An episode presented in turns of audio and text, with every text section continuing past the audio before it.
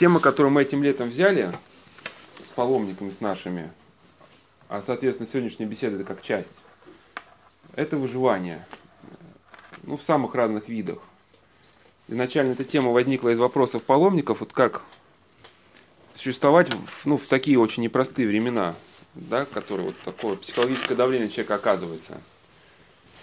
И когда вопрос стал изучаться, обнаружилась интересная вещь, что состояние современного человека очень напоминает состояние узника. Да? И хотя обычно так мы привыкли считать, что люди, находящиеся в тюрьме, это одно, а люди, живущие вне тюрьмы, это другое. А на самом деле вот в нашу эпоху постмодерна это в принципе одно и то же.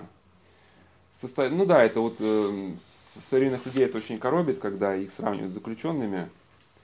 Но есть научная литература, где описывалось психологическое состояние узников – да, и характерные черты. Эти черты, они повторяются у современного человека. Это сужение сознания, да, когда отпадают у человека высшие вопросы, связанные с его личностью, кто я, куда иду, когда сознание сужается исключительно на вопросах текущего выживания, где взять денег, где взять там хлеба, ну вот и так, и так далее, да. Большинство людей живет вот в этом же ключе. Кто в последние разы вот помнит, что когда он читал книгу какую-то, да, именно для своей души, вот встретился с кем-то, вот именно потому, что вот он захотел с человеком встретиться, да. В современном мире это называется прагматизмом, когда человек э, занимается только там делами, но если сравнить с психологией узников, да, это психология узника. Узник тоже занимается исключительно делами выживания. Все остальное, э, вопросы личности его мало интересует. Но это является причиной, в принципе, психологической гибели человека, потому что опыт узников, прошедших концлагеря, а мы вот их разбираем, этот узников, которые в годы репрессий прошли тюрьмы, лагеря, причем это были даже не преступники, а многие из них были христианами, которые никаких преступлений не совершали.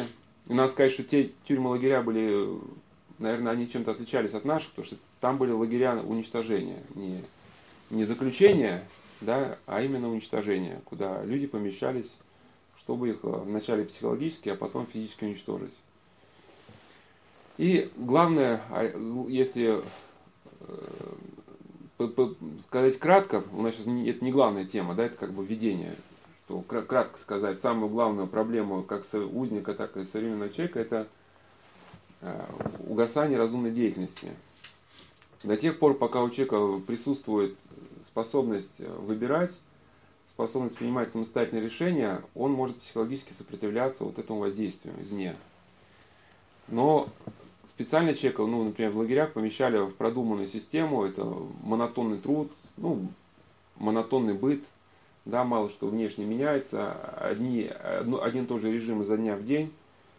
То есть у ума очень мало, мало, мало, мало пищи для того, чтобы как-то в этой ситуации думать, и постепенно человек начинает тупеть, отвыкать думать, ну, и надо понять, что самостоятельное решение принять, это не значит харкнуться, захотелось харкнуться на стену и харкнулся, да, там захотелось ударить соседа ударил. Вот самосто... Скорее вот эти поступки, наоборот, ускоряют процесс распада личности. Самостоятельное решение, это когда у человека есть личность, у него есть совесть, у него есть какие-то идеалы, и в сложной, непредсказуемой ситуации он пытается принять такое решение, может быть сложное, да, чтобы вот его совесть, его идеалы при этом не пострадали. Да? Ну, максимально, чтобы он сохранился, ну, как человек, имеющий какие-то вот э, ценности. А если человек просто делает, что ему в голову сбредет, это скорее уже последняя стадия распада. Что такое угасание разумной деятельности?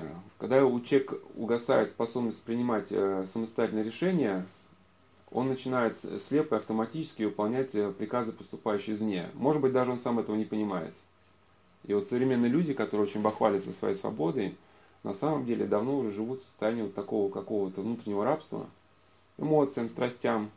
Да, вот если кто-то смотрел фильм «Матрица», кто не смотрел, не надо. Да, там э, Морфеус говорит Нео, ты, ты просто раб Нео, да?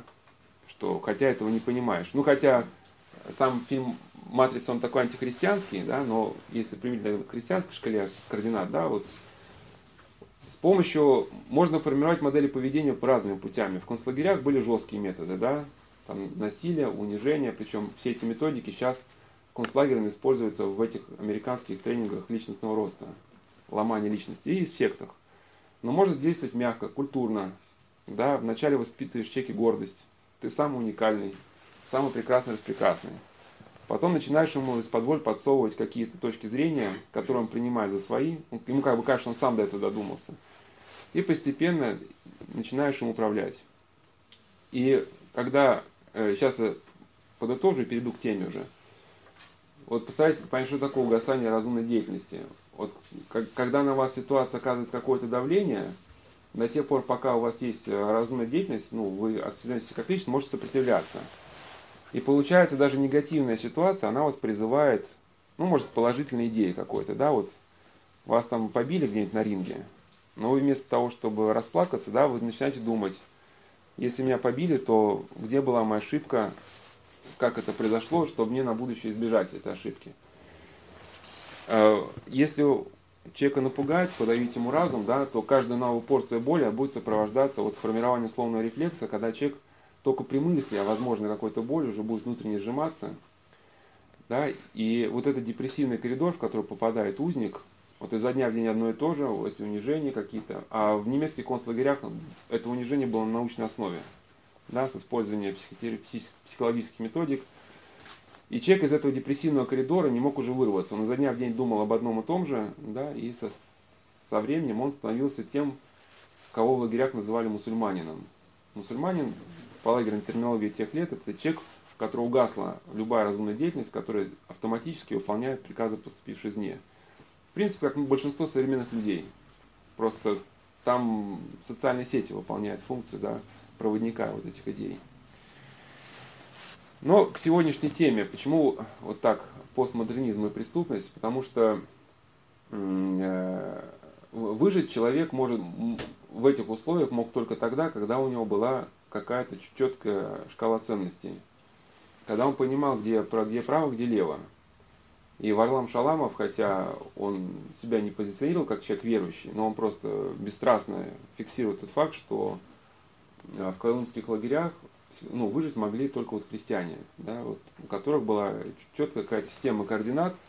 Но здесь речь даже не идет, что интеллектуально у нас какие-то ценности есть. Вот есть какие-то внутренние навыки, внутреннее некое состояние, ну, которые являются следствием вот нашей всей жизни, да, вот как э, некий стержень, что ли.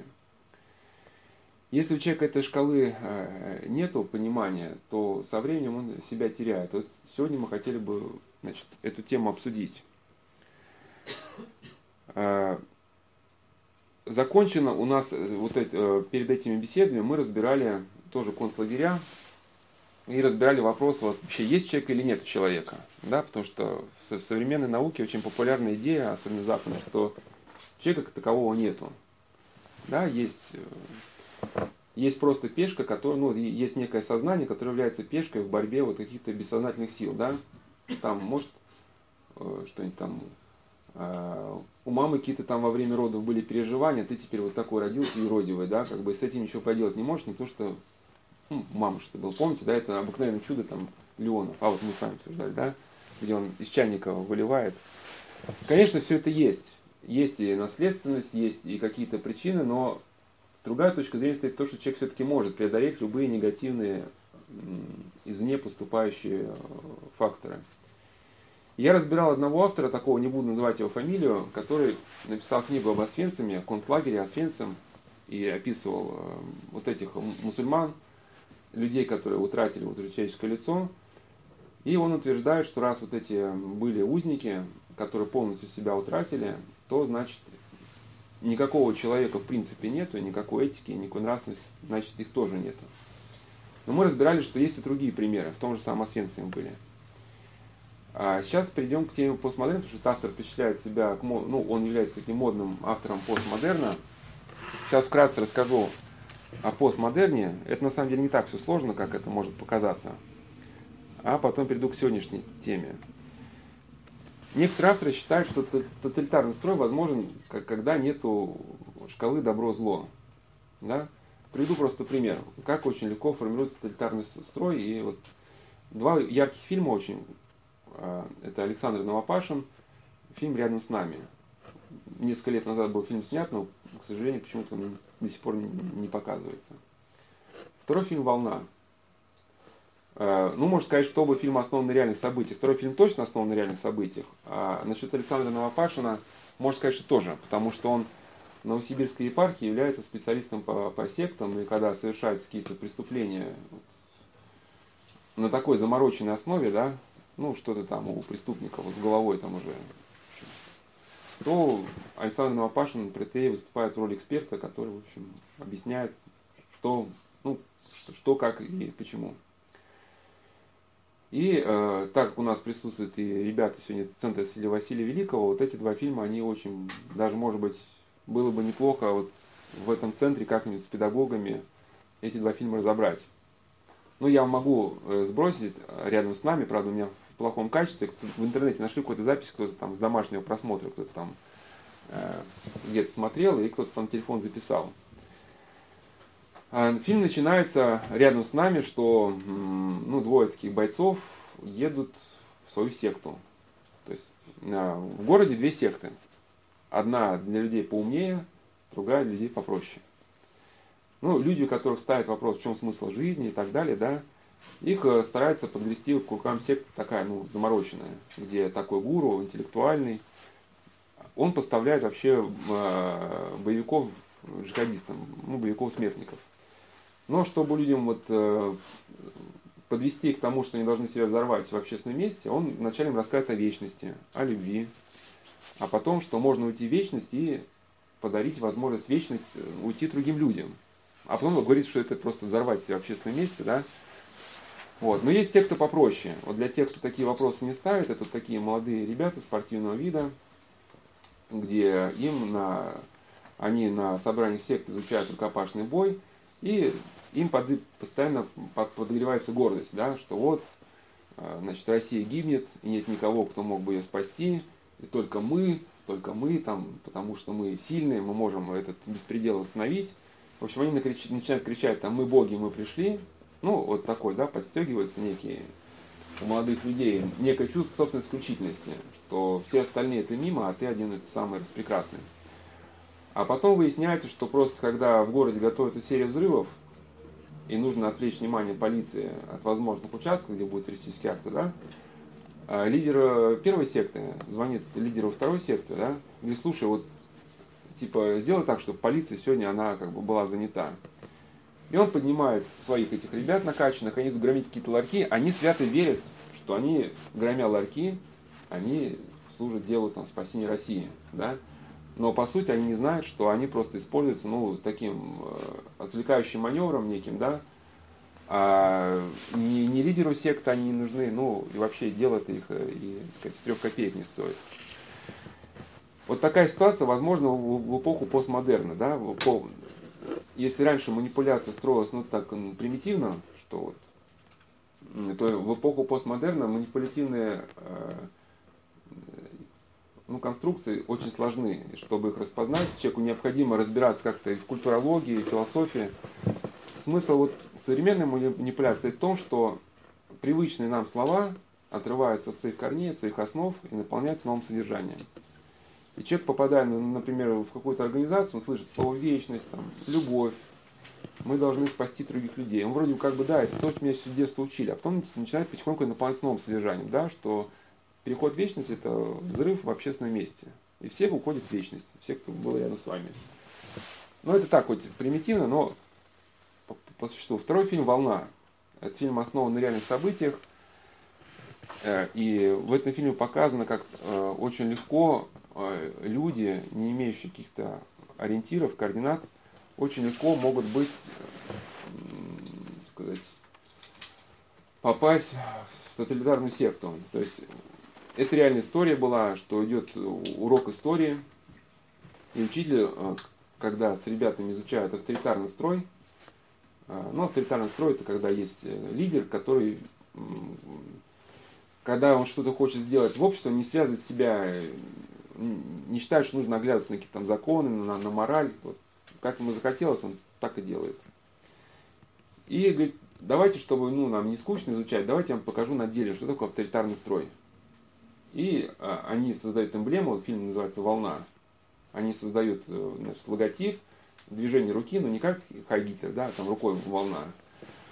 одеваются в одинаковую одежду и начинают маршировать.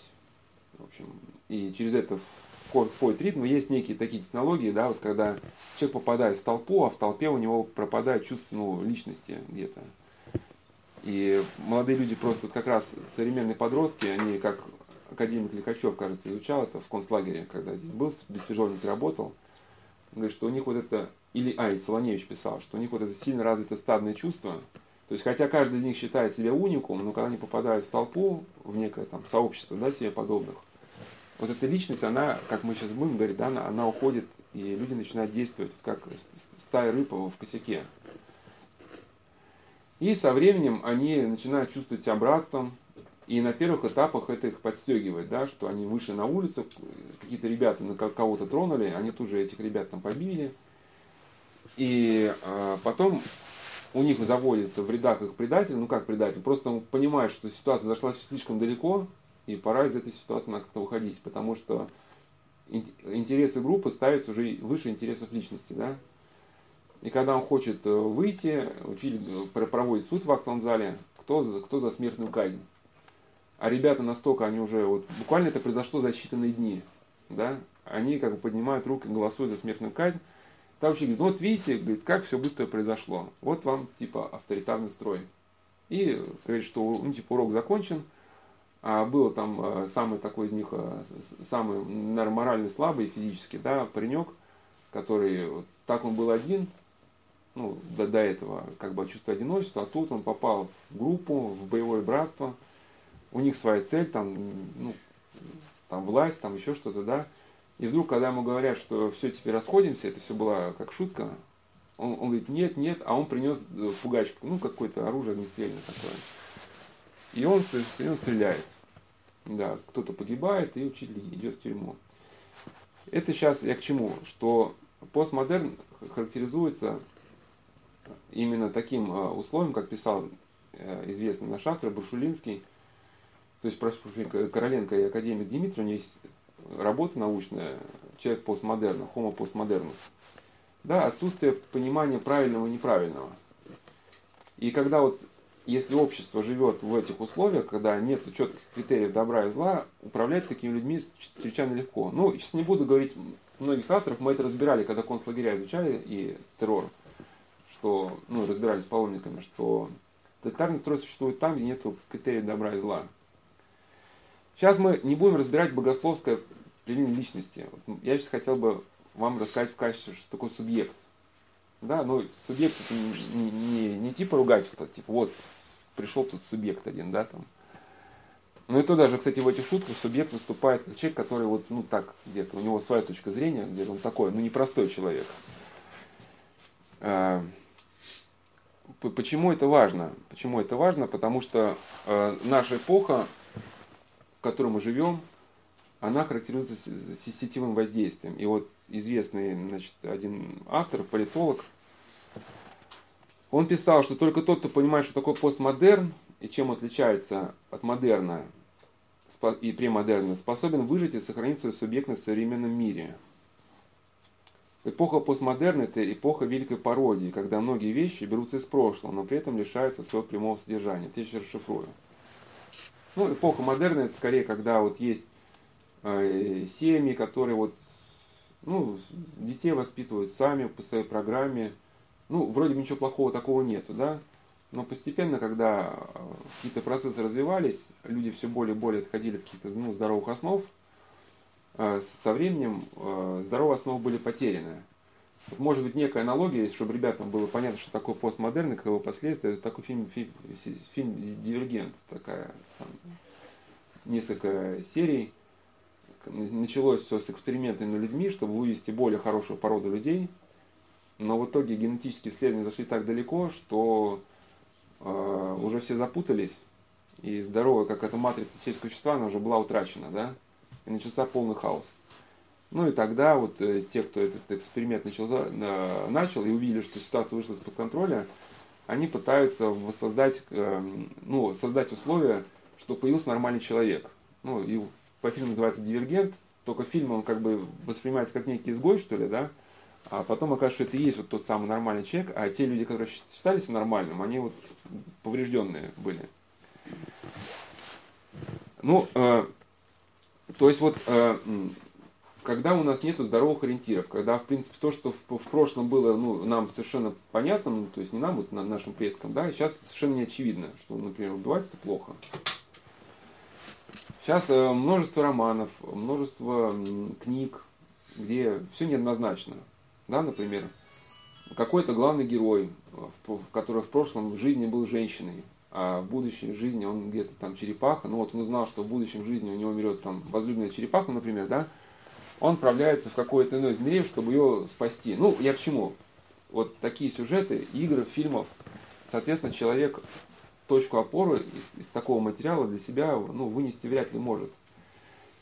Плюс, э, э, плюс развитие психологической науки. Есть, есть, конечно, вот мы говорили, здоровое направление, да, вот психологической науки, да, но есть и направления, вот, которые характеризуются вот такими, ну, как бы постмодерном, когда утверждают, что человека как такового нету, что есть некий вот, э, ну, например, воздействие языка на человека, да, а вот личности там Петра, Павла, там, значит, Степана, их, их нету. Есть просто какие-то жизненные условия, там, воздействие языка, которые определили формирование вот, ну, такого человека. Может быть, несколько сложно было для, для ребят, которые сейчас присутствуют, но это вывод какой из этого следует, что только тот человек, который осознал себя как самостоятельное существо, да, который ответственен за свои поступки, который осознал, что у него есть совесть, у него есть какие-то идеалы, что есть какая-то черта, за которую нельзя переступать, вот только тот вот в этом хаосе сможет не потеряться. Сейчас подробно об этом хаосе говорить не будем, у нас сейчас тем несколько другая. А, вот эта идея, на которой я остановился, что исчезает э, критерий правильности. То есть э, если точки опоры нет, в борьбе человека можно бросить. Если у человека исчезает ну, само понятие, вот, например, что ну, убийство это однозначно это ну, плохо. Да, если эта тема упадает, можно представить убийство в каких-нибудь фильмах, что это ну, было вот, ну, так вот нужно для спасения сотен тысяч людей. Да? То есть можно представить по-разному. И вот сейчас такие современные фильмы, очень они заморочены. Но вот Э, представьте, режиссер снимает, например, вот, Соловецкий монастырь, паломники приехали, да, например, и какая-нибудь паломница исповедуется тут современному духовнику, ну, любимому духовнику. А потом приходят, говорят, фашисты, строят всю братью, значит, в ряд и говорит, мы, мы всех расстреляем, если ты не убьешь этого духовника. И вот главный герой терзается, терзается, ну, потом нажимает на курок, но все так представлено, что это для спасения, для спасения всех остальных, да. И человек раз, ну, допустим, фильм такой посмотрел, да, у него постепенно начинается приходить убеждение, что при определенных условиях можно. А потом это как бы планка, она все более, более, более, она снижается, снижается, снижается, потом совсем растворяется. Вот один автор писал, то есть авторы писали, что то, что сейчас до людей доносится, носит характер неполного, незавершенного, двойственного – Человек, который живет в современном мире, он испытывает, как один автор сказал, панику на фоне обломков. Это сейчас я очень на этом остановлюсь. Вот современный молодой человек, ему сейчас, в принципе, зацепиться не за что. Вот при всей своей браваде, что он считает себя уникальным как бы существом, но если мы будем честны, да, вот отличиться особо, чем человек современный ну, не может. Чем может отличиться? Тем, что он купит какой-то более дорогой бренд, да, там, ну, телефон, ну, не, не, не подешевле, но подороже. Когда будет драка, ну, он побьет товарища там, э, ну, не просто бутылкой по голове, но каким-то там приемом, там, да, там, типа с разворота. Ну, или более жестоко. То есть вот таким, чтобы человек что-то там вот э, создал, э, что-то там открыл или до чего-то додумался, вот на этой почве, да, человек уже выделиться в принципе не может. И современные молодые люди, вот, э, как Сбербанк эту тему изучил, который говорят о своей уникальности, ну, по существу они очень похожи. Было исследование Сбербанка, да, то есть как э, рыбки в стае, они все повторяют, в принципе, одну и ту же модель поведения. И что происходит, когда человек живет в этом обществе, где нет никаких ориентиров, он ощущает потребность хоть на время ну, почувствовать какую-то целостность.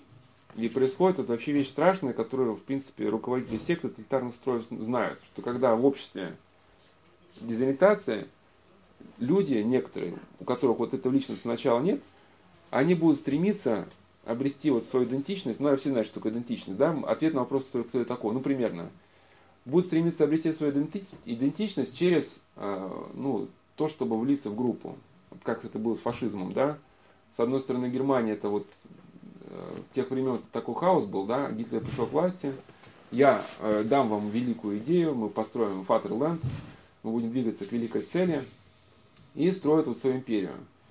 И человек, у которого буквально еще несколько лет назад до этого было крушение мировоззрения, да, может быть, он был безработным, еще что-то, перед ним вдруг стоит выбор, вот эта сверкающая громада фашистской империи, да, и ты присоединяешься, у тебя сразу есть титул, чин, там, боевые братья, но единственное условие, это ты должен потерять себя, да, интересы группы должны стать выше твоих интересов. На некоторое время человек, когда к группе приобщается, испытывает чувство полной эйфории. Да? Ему кажется, что он нашел семью, но это далеко не так. Это заканчивается потерей себя. И вот сейчас, да, вот это тоже в виде секты такая продвигается, АУЕ, арестантский уклад един. И, в принципе, все это уже было изучено вот во времена фашизма. Вот как Бруно Бетельхейм еще писал об этом, узник э, концлагерей немецких, что подключаясь к группе, да, человек испытывает чувство ну, какого-то величия при общении в группе, но при этом теряет самого себя. И по сути подросток, который вот э, входит в АУЕ, да, заканчивается потерей собственных взглядов на мир. Человек полностью перенимает вот эту криминальную идеологию, и в дальнейшем он не понимает, что он уже начинает мыслить не своими мыслями, ну, а той моделью, которая в него уже внедрена. Вкратце я расскажу, что такое, что такое субъект, вот с точки зрения, может быть, эм, одного современного автора, чтобы нам было понятно вообще, к чему современный человек может вообще идти. Сейчас не разбираю богословское определение личности, потому что у нас, мы, у нас беседы, как в каком ключе шли, мы в таком разбираем. Мы закончили на э, теме, что как бы нету этого субъекта. Вот Брушелинский, такой автор, не скажу, что все в нем я мог бы принять и совсем согласиться, но у него очень есть важные мысли э, в его книжечке небольшая «Психология субъекта», что э, тоталитаризму может противостоять только вот, ну, субъект. Ну, тоталитаризм это когда вам пытаются погасить разумную деятельность, помещают вас в условия, когда вы не понимаете, где добро и зло, и вроде бы единственный выход для вас, ну, выжить, это приобщиться к вот этой большой идеологии. Ну, да, вот секты, там, тоталитарного культа, понятно все, нет? Что такое субъект и как вот этот Брушелинский понимает вот эту способность человека противостоять тоталитарному воздействию? Брушелинский считает, что все внешнее в нас действует только через внутреннее, через внутренние условия. Ну, вот я приводил прием, э, пример про удар, да? Человека ударили в живот, он там согнулся. Но ведь не сама по себе боль на него воздействует. Боль действует через его ну, сознание. Да? Если сознание человека, например, который уже испугался, то он будет думать, как бы в следующий раз мне по животу не получить. Да? Это, а если сознание будет другого человека, да, например, который такой бойцовский дух, он подумает, так, я сейчас согнулся, да, вот, как, как мне вот впоследствии, и пойдет с тренером советоваться, как вот впоследствии эту ситуацию вот избежать, да будет, может, какие-то там отдельные другие удары отрабатывать. Ну, в общем, будет какую-то защиту думать. Э, субъект с точки зрения Брушелинского – это человек на высшем уровне активности. То есть, когда у нас появляются вопросы, кто я, для чего это делаю, куда я вообще иду, к чему я призван. То есть, если эти вопросы пропадают, уходят из жизни, то человек становится, ну, если, конечно, это только условно можно сказать, да, ну, высоко организованным животным. Поесть, попить, поспать, Помните мультик Димовочка, да? Ну вот, поели, можно и поспать. Э, почему еще Брушелинский импонирует? Э, потому что он задумывался о сущности души и сравнивал основания научно-психологического и религиозного знания. Э, субъект, с его точки зрения, он проявляет вершинные проявления личности, духовности, нравственности, свободы. Он считает, что неотъемлемой э, чертой субъекта является формирование духовности, что субъект является творцом своей повседневной жизни. Но духовность это то, что о чем, может быть, и не хотел, Варлам Шаламов писал, да, только люди, обладающие духовностью, они могли в условиях колымских лагерей сохранить себя как личности. Сейчас, увы, пишет Бушелинский, слишком распространено насилие. Тоталитаризм стремится превратить деятельность вождей в насилие, а других людей только в объекты общественных влияний. То есть как будто людей как таковых и нет. И такому чудовищному а, положению дел противостоит трактовка человека как субъекта. То есть человек это не просто животное, да, как многие сейчас современные пишут, но человек, обладающий вот свободой. Свободой проявлять свою вот э, высшую деятельность. И вот непосредственно сегодняшняя тема уже про преступность. Вот в качестве эпиграфа я взял двух узников. Один э, человек, он хотя долго в тюрьме не сидел, но он был один из э, таких э, представителей криминального мира, который выжил в 90-е. Ну, мы знаем статистику, 98% людей, которые участвовали, ну, все помнят, что такое 90-е. Ну, ребята хоть в 90-е, может, не помнят, только родились, но 90-е это был такой верх беспредела. Это были там, э, когда у нас еще ездили только «Жигули», седьмая «Жигули» это считалось верхом крутости, и вот стали появляться ну, дорогие машины, такие объемные двигатели, и молодые здоровые ребята ну, швыряются деньгами. 98% из них погибло. Ну, буквально в течение нескольких лет. То есть, по сути, эти люди, они ничего так не приобрели.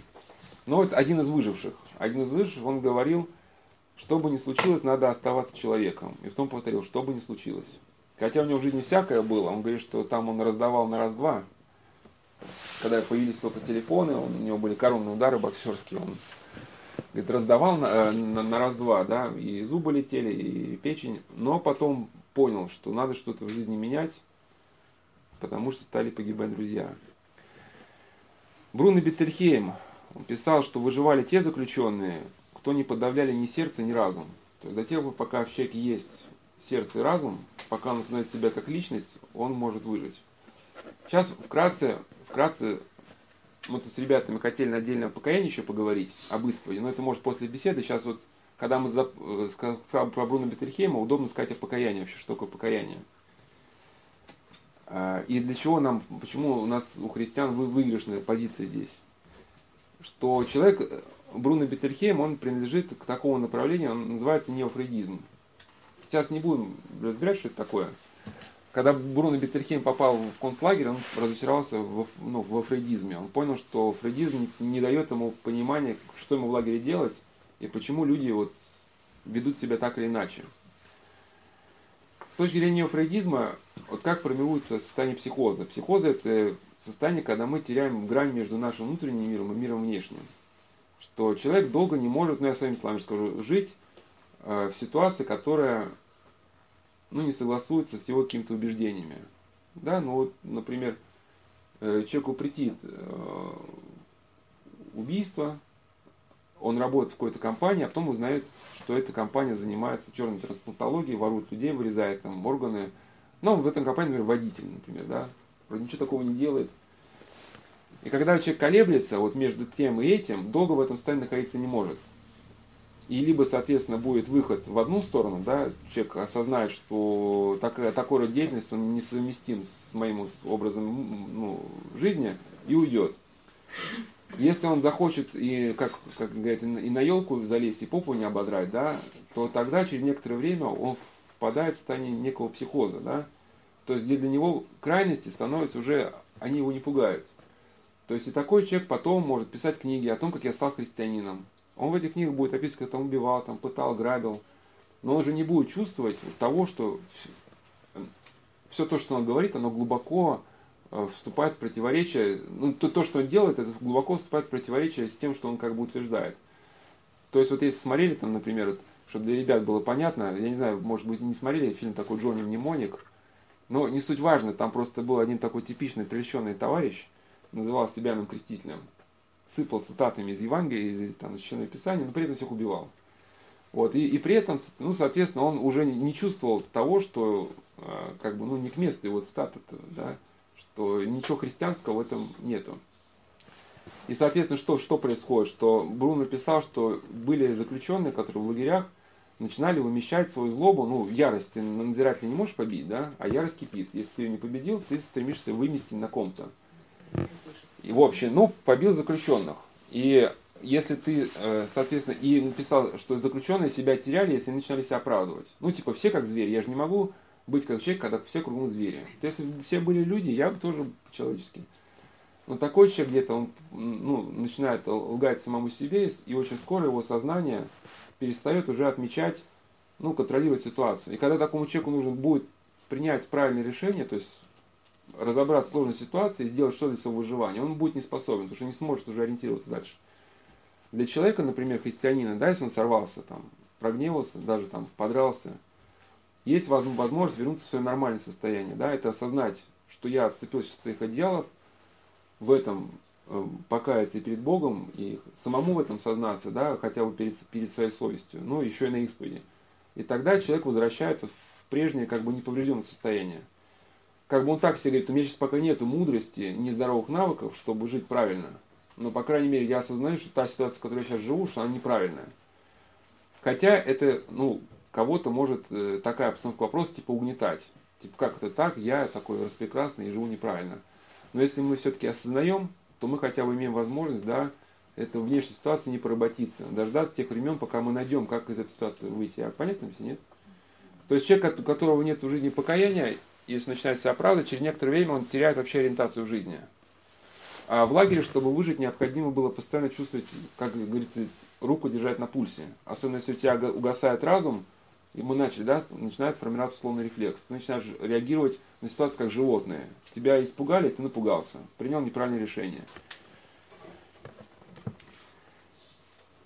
Э, Серафим Роуз, хотя он не писал впрямую о постмодерне, писал наставление христианам, но его слова, они очень здесь уместны.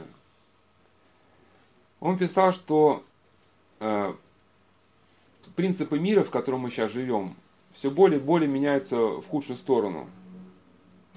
И многие люди подвергаются искушению разделить свою жизнь на ну, две категории. Повседневная жизнь на работе, мир и православие. Ну, типа, на работе я работаю в черной трансплантологии водителем, да, ну, надо же детишек кормить, куда, куда деваться, да. Но так я вот хожу и являюсь там прихожанином такого-то храма, да. Но на самом деле эти, как он говорит, что мировоззрение человека часто представляет комбинацию христианских и мирских ценностей, которые на самом деле не смешиваются. Да? Православие – это жизнь. Если мы не живем по православному, то мы просто не православные, вне зависимости от того, какой вере мы формально принадлежим. То есть можно себя называть кем угодно, но если ты не живешь по-христиански, ты не христианин. А, он призывает, что преодолеть эту путаницу, неопределенность, которые проникли даже и в нашу в православную жизнь, что и даже в эти ужасные времена иметь православный взгляд нужно на сегодняшнюю жизнь. И этот взгляд позволит нам выжить в эти времена и сохранить в целостности нашу веру. Мы стоим перед лицом мира, который пытается сделать нас антихристами посредством школы, телевидения, кино, популярной музыки и всеми другими способами. Но еще Серафим Роуз жил еще в 50-е годы, сейчас уже технологии шагнули далеко вперед. Мы должны активно защищаться, зная, что мир пытается сделать с нами. Э, наблюдая, как православные семьи живут в сегодняшнем мире, предают свое православие, э, может показаться, что христиане чаще эту битву проигрывают, чем выигрывают. Число православных христиан, которые сохраняют целостность своего лицо и не изменяются по образу современного мира, на самом деле очень невелико. Но это к вопросу, да, где вообще свобода и где не свобода.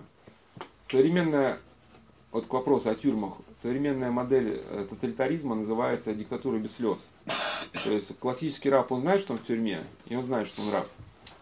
Современный раб, он, ему навязали ипотеку, страховку, узкодисциплинарное образование, белую рубашку, затянутый галстук, но он также никуда не может дернуться ни вправо, ни влево, да, но при этом современный раб, он должен быть доволен своим положением, ну, в идеале должна быть проведена с ним такая работа через медийные технологии, что он должен еще рекламировать свое поведение, ну, как самое наилучшее.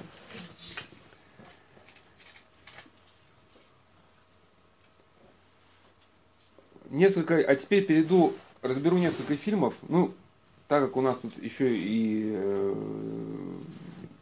и ребята и присутствуют, может быть, э, и поэтому, ну вообще сейчас приведу несколько фильмов просто для того, чтобы иметь наглядные примеры. Эти фильмы смотреть вовсе не обязательно. И приведу несколько, если успеем, несколько автобиографических, э, ну, сказать, романов, вот, которые написали люди, которые вот долгое время были в преступности, но потом стали себя позиционировать как христиане, чтобы посмотреть, стали они христианами или нет.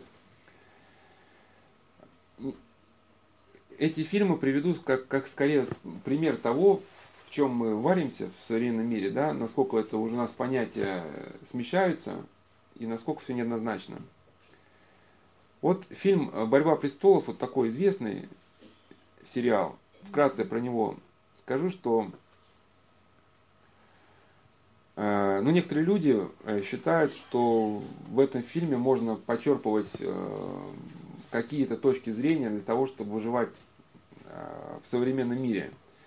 Ну, там просто были такие эпизоды, что, например, один там жестокий человек был такой слабый, потом он стал кого-то убивать, но потом кого-то пожалел и стал, в общем, ну, в общем, очень напутано, очень напутано. Но вот это, Сейчас я просто хотел сказать, что э, вот фильм «Борьба престолов», хотя некоторые люди, я просто знаю, из области бизнеса, они смотрели этот фильм, чтобы оттуда принять какие-то модели. Хотя там все очень перемешано, все кровь, убийство, и все это там не разберешь. Это, э, этот фильм удобно, чтобы сказать такой э, термин э, постмодерна. Он сложный термин, но не знаю, кому сложно понять, не вникайте. Называется «Закат метанаррации». Сейчас я расшифрую такое что если человек, например, э, читал Библию Евангелие, у него, когда он говорит слово, например, милосердие или слово прощение, или слово справедливость, он предполагает, что это слово в каком-то контексте. Да? Вот, например, ну, бандиты делят добычу. Один говорит, что слышь, ты делишь несправедливо. А, вот этот бандит делит несправедливо, а этот справедливо. Но вот справедливость э, бандитской дележки, это вот та справедливость, о которой вот мы, имеем, мы имеем в виду в христианстве, да, значит, мы понимаем, что не та. Или вот, например, э, вот любовь. Вот на современных предприятиях это слово часто эксплуатируется, ну, чтобы управлять персоналом. Хотя это не христианская любовь. Ну, например, вы на работе, ну, какое-то беззаконие видите, хотите что-то сделать, а он начинает говорить, а почему ты не смиряешься? Вот все же смиряются, почему ты вмешиваешься в дела своих ближних, у тебя нет любви, у тебя нет прощения, тебе надо больше любви. То есть, ну, понятно, что идет манипуляция, речь совершенно не о той любви, как в христианстве. И вот закат метанарации имеется в виду то, что вот разрушается а, вот некая глобальная картина, например, которая была у христиан, да, что вот там Ветхий Завет, Новый Завет, и мы живем как-то в этом, в таком поле. А когда все это разбивается на куски, и ну и современный человек, он, например, что-то берет там ну, при этом он считает себя очень умным, что-то из буддизма, что-то там из ислама, что-то из христианства, и когда ему надо какую-то свою страсть оправдать, он вовремя какую-то цитату подвернет. Но если человек э, утрачивает где-то понятие здравых ценностей, он начинает запутываться. Вот приведу э, пример вот такой ситуации. Вот этот фильм «Преступник», не помню, как этого актера зовут, забываю. В фильме Дорс он играл еще.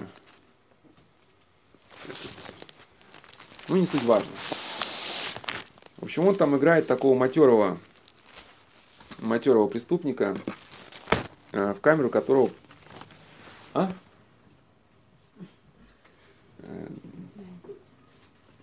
Ну, в камеру которого попадает человек, ну, так, ну, по некой, э, по некой, ну, почти что случайности.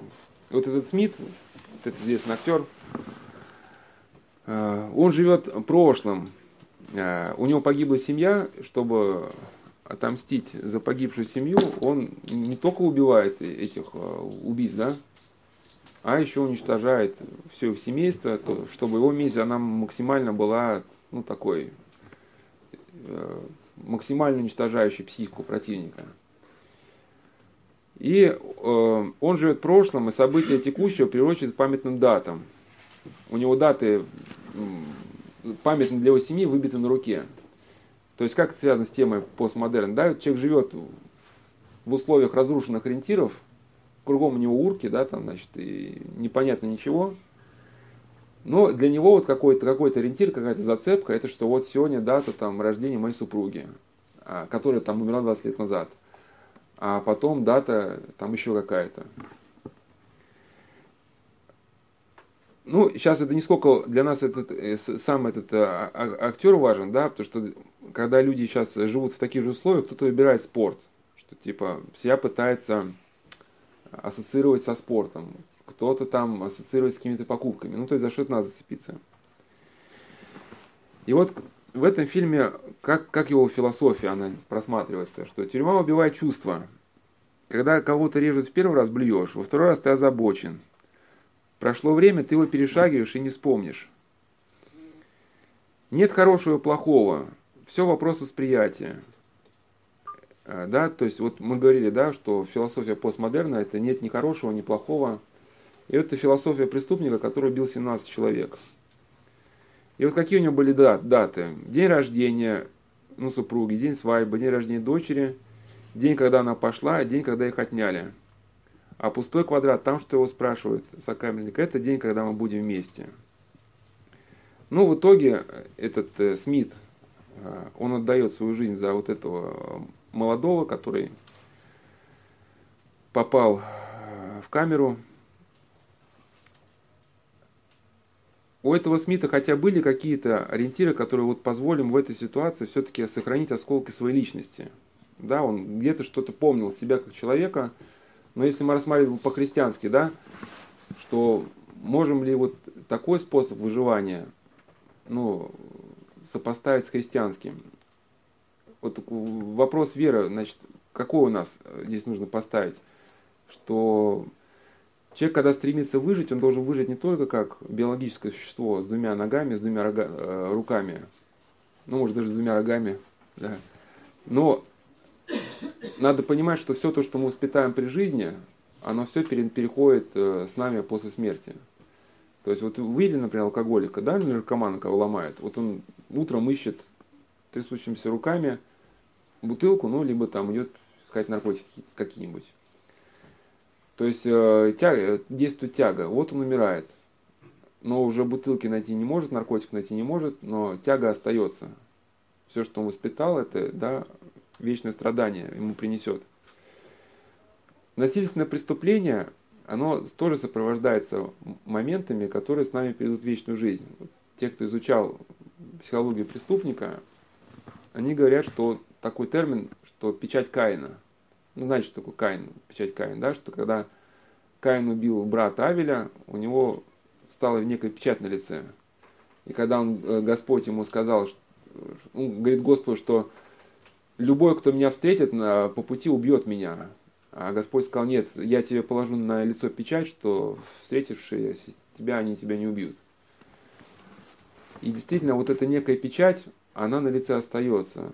Вот один даже человек, который ну, сидел и потом в тюрьме, он как-то пришел к вере, говорил, почему он не любит смотреть э, фильмы о преступниках, потому что у актеров, говорит, ну смотреть не получается. Они, да, хорошо играют, ну правдоподобно, но лица не те.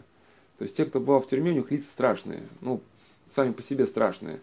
А у актеров все-таки благообразно. Ну, там это по фене что-то такое говорит, да, но все-таки вот этого отпечатка на лице у него нету. Есть такой термин, называется комплекс осужденного.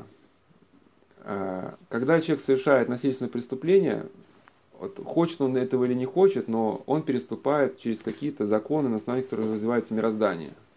Эти законы описаны да, в Евангелии, что ну, вообще написано «не убий». Не то, что нас заставляют не убивать, но нас предупреждают, что если ты убьешь, ты начнешь разлагаться как личность.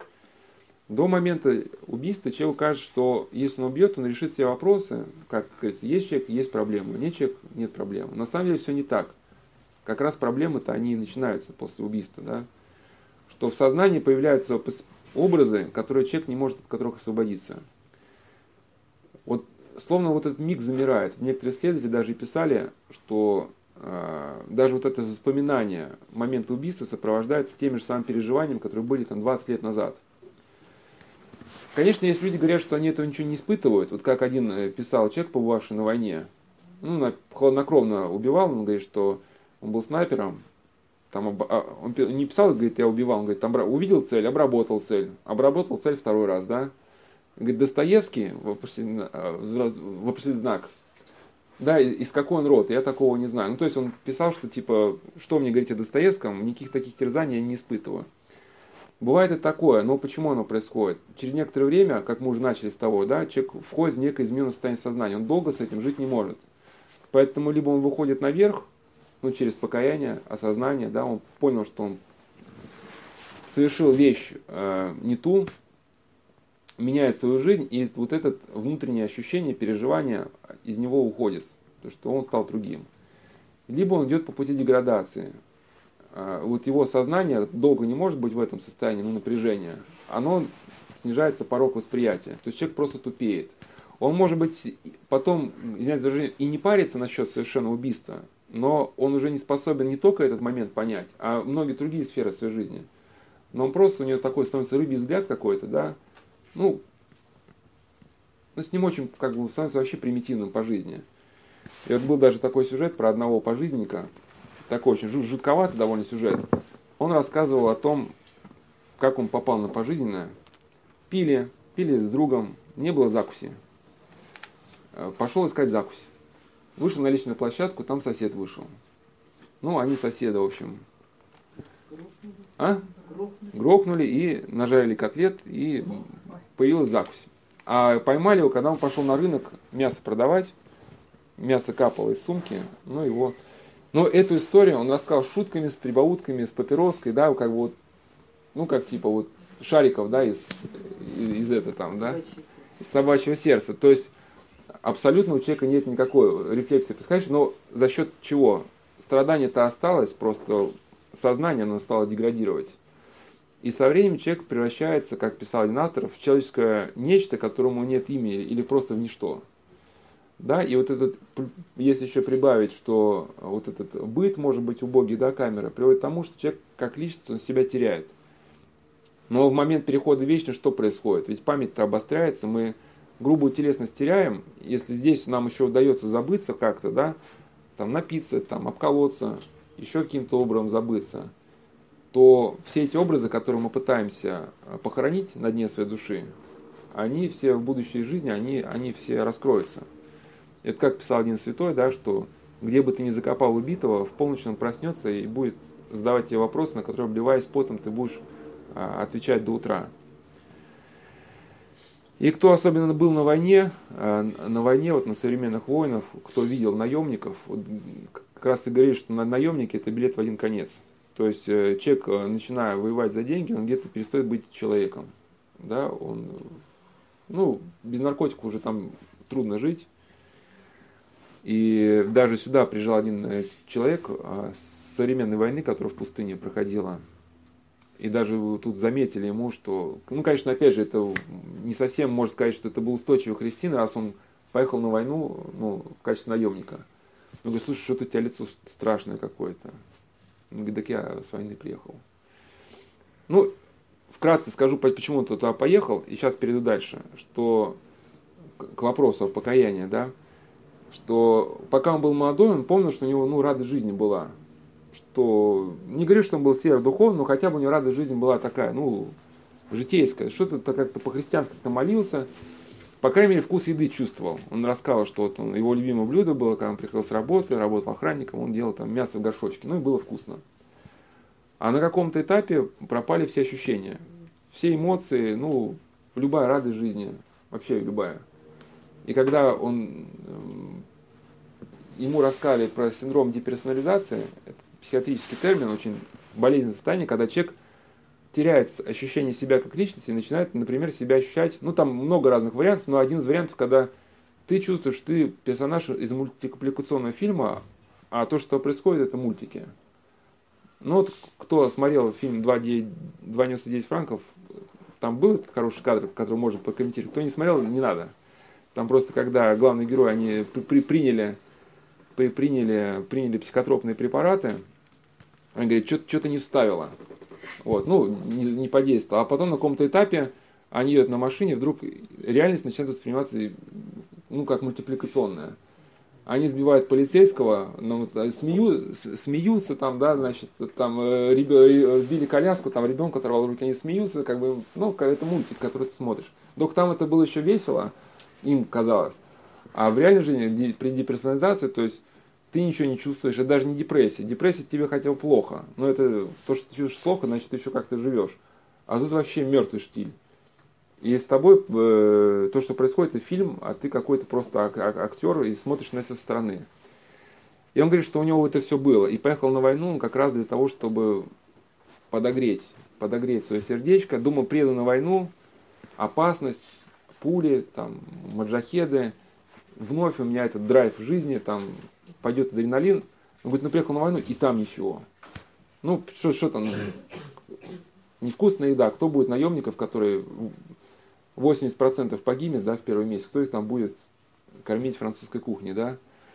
В общем, невкусный, да, мат-перемат, невыполнение приказа простреливается колено, ты оставляешь на поле боя, ну, вот в таком ключе. Ну, чудом он оттуда уехал, чудом остался в живых, потому что как-то, ну, да, рассказать, как он в живых остался. Я, я вкратце, хоть это уже не по теме, но, но это просто такая история, которая действительно может быть, она примечательной, что именно мы видим, как вера проявляется. То есть он приехал, он смирился с тем, что он погибнет. А, потому что ты приезжаешь что на современную войну, у тебя забирают паспорт, ну, заграм, то есть самолет садится, забирает загранпаспорт, все, тебя привозят в пустыню, кругом вот эти товарищи, да, вот, которых по телевизору показывают сейчас, современная война в пустыне. Уйти оттуда ты не можешь, Э, когда приказ ты не выполнить тоже не можешь. Потому что тебе простреляют колено и предупреждают. Когда самолет садится, предупреждают, 80% останется здесь. Он говорит, люди не слышат. То есть это уже потом осознал, говорит, я как бы не слышал. То есть один, вот к вопросу, кстати, он может это и стоит рассказать эту историю более подробно. К вопросу о постмодерне. Он спрашивал своих сослуживцев, ты для чего поехал? Говорит, ну, хотели женой кровать купить 120 тысяч. Ну, какая-то кровать дубовая, да? Вот нужны деньги. То есть вот и человек едет на войну, где 80% людей останется. Ну, это еще, ну, а если ты с оторванной ногой приедешь домой, да, оно тебе надо, а, чтобы твоя жена теперь на кровати за 120 тысяч имела, имела, да, безногого мужа. У кого-то, у кого-то нет детей. Кто-то хочет сделать процедуру ЭКО, ну, это процедура, при которой убивается зародыши, да, ну, чтобы на, найти, ну, и тоже, как некоторые гинекологи считают, что это тоже бесплодие женское, тоже не на, на пустом месте оно. И вот, чтобы деньги на эту процедуру, связанную тоже с убийством, человек едет убивать. В общем, смысл в чем? Достаточно понять, что когда объясняют, что 80% останется здесь, никто не слышит. Все молодые, крутые, распрекрасные, каждый думает, что я точно пролезу. Ну и в итоге, э, почему он понял, что он погибнет, надо было штурмовать одну высоту, э, руководство операции идет дистанционно. То есть командир там где-то, в общем, сидит в безопасном месте, руководит операцией с безопасного расстояния. У него уже опыт был, у него были командировки в Чечню, и он как бы на войне не новичок. И он знал, что вот та атака, которая будет, она очень рискованна, потому что там, как он, я уж не военный, просто как он объяснял, фланги там было не предусмотрено защищать. И он пытался до командира достучаться, что если фланги открыты, нас просто могут ну, запереть и все. И накричал на командира. И ждал последствий. И, э, а оттуда не уехать, э, эвакуировать только людей ну, с очень тяжелыми ранениями, ну, когда уже реально все, уже конец. Более-менее такие ранения зашиваются прямо на месте, в грязи, в условиях антисанитарии, все зашивается, там все вперед дальше на, на позиции. У него была грыжа, но когда он про свою грыжу сказал, ну сказали, слушай, какая грыжа, не вариант. Ну там если только пол позвоночника тебя оторвет, только тогда можно надеяться на эвакуацию. И тут за ним ночью приезжает машина, и он думал, что все, сейчас во враг вывезут куда-нибудь, да, за пререкание с командиром. А до этого он нашел у бойца, который контракт закончился, который улетел, нашел псалтирь. И он говорит, оставь меня. И от без, ну, чувство безысходности было, стал читать псалтирь. Как-то легче становилось на душе. Тут приезжает с ним эта машина, ну, везут не во враг, везут его в санчасть, там э, представитель местного населения трогает ему грыжу, говорит, этого, этого на самолет. И говорит, я даже не успел понять, как я оказался в самолете со своим паспортом. Вот, то есть настоящее чудо, чудо некое Божьего произошло. А после он уже связывался с ребятами, с какими-то, в общем, потом его подразделение, оно попало под массированный обстрел. То есть они когда просто двигались там, просто их разбомбили и все, весь квадрат. И его товарищи, они там и остались. Но мы остановились на том, что просто если подытожить, да, что страшное лицо у него было. А, и началось с чего? Он сошелся с замужней женщиной. И потом, когда с ним была проведена беседа некая, он проанализировал, когда у него началась эта деперсонализация, что когда сошел с замужней женщиной, поначалу ему совесть, она говорила, что эта ситуация неправильная. Но потом, как он стал говорить, что, наверное, наверное можно. Да? Ну, как мы говорили, да, что вот сложное состояние психоза, то есть ты потом перестаешь ощущать, что ты делаешь что-то неправильное, но радости при этом ты не испытываешь. Потом уже свыкся с этой идеей, втянулся с этой замужней женщиной, в отношения, но весь его эмоциональный мир, он тут же пропал. Да? То есть стал ощущать робота машиной. Ну, возвращаясь к, к фильму «Преступник». Э, в этом фильме были хорошие слова, что когда он говорит своему товарищу, я хочу знать, что когда ты выходишь, это будешь ты. Тюрьма убивает чувства, но здесь ты понимаешь, что важнее всего – семья, верность. Не убегай от того, кем ты стал, прими его, расти над ним, и ты не забудешь, что действительно важно. И последний совет – защищай семью любой ценой, даже если снова придется убить. Ну, вот такая была философия этого Смита. На каком-то этапе, как я говорю, она позволила ему ну, не разложиться как человеку. То есть он попал с этим комплексом осужденного в тюрьму, и когда вот этот хаос э, у тебя в мозгах, хаос снаружи, снаружи тебя криминальная идеология, вот, помня эти зарубки на руке, да, что да, памятные даты, он хоть как-то какие-то ориентиры пытался сохранить. Но эти ориентиры были далеко от христианских, и если он в этом состоянии, конечно, умирает, если мы знаем, что он в этом состоянии переходит в вечность, ну, участь его может быть, она и страшна. Ну, какие выводы, что из этого можно было фильма сделать? Что ему любовь в семье не дала сломаться в тюрьме, но стержень его личности был основан на заблуждении. Любовь к семье еще не отдает тебе повод для убийства из мести. Да? Потому что живых людей ты не вернешь тем, что сам погубишь ну, самого себя.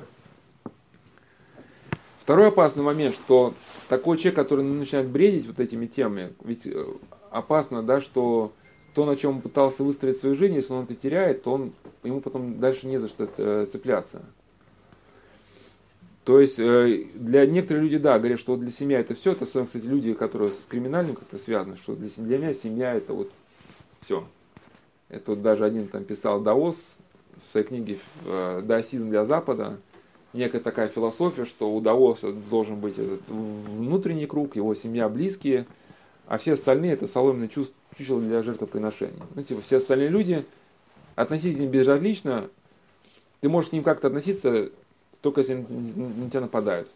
Ты там можешь их убивать, но вот на каком-то этапе, в плане там, может быть, бизнеса и каких-то, может быть, житейских моментов, у человека еще какой-то, может и будет, способность не потеряться в этом мире.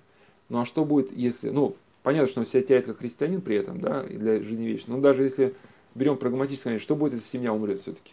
Ну, мало ли что. Такому человеку не за что цепляться. И сейчас приведу э, мысли насчет вот такой позиции двух заключенных психиатров, которые прошли концлагеря. А, и, и вдогонку к этому фильму «Преступник» э, тоже один из выводов, что любовь э, к семье превозносится, но никакой альтернативы в этом фильме не показано. Да? Вот как еще человек мог бы выжить, сохранить себя как личность, и как будто бы вот по этому фильму получается, что любовь к семье оправдывает все твои преступления. Ну, это такая современная, популярная идея. Бруно Беттельхейм, психиатр, который э, выжил в концлагере, кстати, примечательно, что он не был человеком религиозным, и поэтому выживание было частичным. Он сумел несколько лет продержаться в концлагере, не потерять себя как личность, но когда умерла его супруга, он не смог это пережить и покончил с собой. Да, то есть где-то он, какая-то в нем проявилась э, способность выживать, но эта способность так была не основана на каком-то крепком фундаменте. Ну, почему этого фундамента не было, хотя он человек был далеко не глупым, я могу объяснить только, что, может быть, что он жил в таком уже западном обществе, где уже католицизм, протестантизм уже давно себя где-то дискредитировали, как ну, христианские учения, да. И, может быть, наблюдая вот этот уже угасание вот такого западного христианства, он сделал вывод, что, может быть, вся религия, она такова. Хотя, на самом деле, просто может быть жаль, что человек никогда не, встретил, не встретился с православием. И вот он писал о ненадежности вот этого мотива выживания. Он говорит, что сильнейшим мотивом к выживанию может быть то, ради чего человек готов оказаться в живых любой ценой. Например, это может быть сильная привязанность к любимым людям, к родителям, супруге, детям. Ради встречи, с которыми человек готов выживать в самых нечеловеческих условиях. Ну а там идея фильма была, что встретиться еще после смерти. Ну понятно, что как встретиться после смерти, ну в Царстве Божьем тоже не, не встретишься, если ты 17 человек убил, и при этом никакого у тебя осознания пришедшего не было. Ну а в аду разве там дадут людям вместе спокойно быть? Да. А, и здесь пролегает, пишет Бруно, кардинальное различие между обычным лагерем для военнопленных и лагерем уничтожения. То есть, грубо говоря, ну, лагерь для военнопленных может сравнить с современным лагерем. Попадая, может, в современный лагерь, человек еще может на что-то надеяться, что встретиться с семьей. Но в лагеря уничтожения, когда еще были вот, да, в середине 20 века, когда люди отправлялись, они часто знали, что вся семья их уже уничтожена. Да, и вот разведчик Быстролетов, которого в 1937 году репрессировали, он уже знал заранее, что его семьи уже не осталось. И в последнем случае у человека не остается ни малейшей надежды на встречу с близкими. Человек знает, что его жена и дети тоже так же под в газовую камеру. И в этом случае очень тяжело бороться, найти себе силы, ну, найти себе силы бороться за жизнь. Конечно, мы можем встретиться после смерти, можем встретиться за гробом. Действительно, мы в христиане верим, что эта встреча возможна.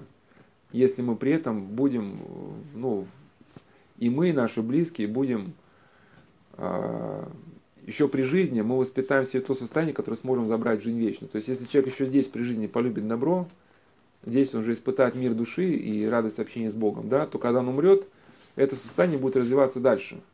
Но если человек себе здесь воспитает ненависть, эта ненависть будет также дальше расти.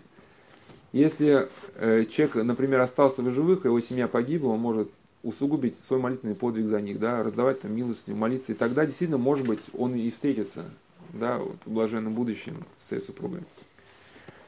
Виктор Франкл, тоже психиатр, который прошел концлагеря, ну, к вопросу о западной культуре, у них, в принципе, только два вот этих автора, которые прошли лагеря, Бруно Бетельхем и Виктор Франкл. Но в чем мы видим, да, вот, сказать, преимущество даже православия, что у нас-то были духовники, которые 10, там, 12, 14, да, может быть, даже не один десяток лет провели в концлагерях, при этом ну, сохранились как личности, и это было ну, массовое явление, не два отдельных человека. Виктор Франкл пишет, мы, человек должен быть направлен на какую-то цель в будущем.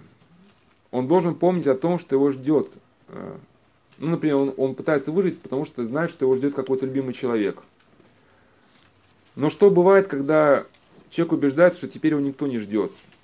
Горе тому, кто не найдет живых любимого человека, мысль о котором поддерживала в лагере. Горе тому, кто тысячи раз мечтал о моменте возвращения, если этот момент окажется совсем не таким.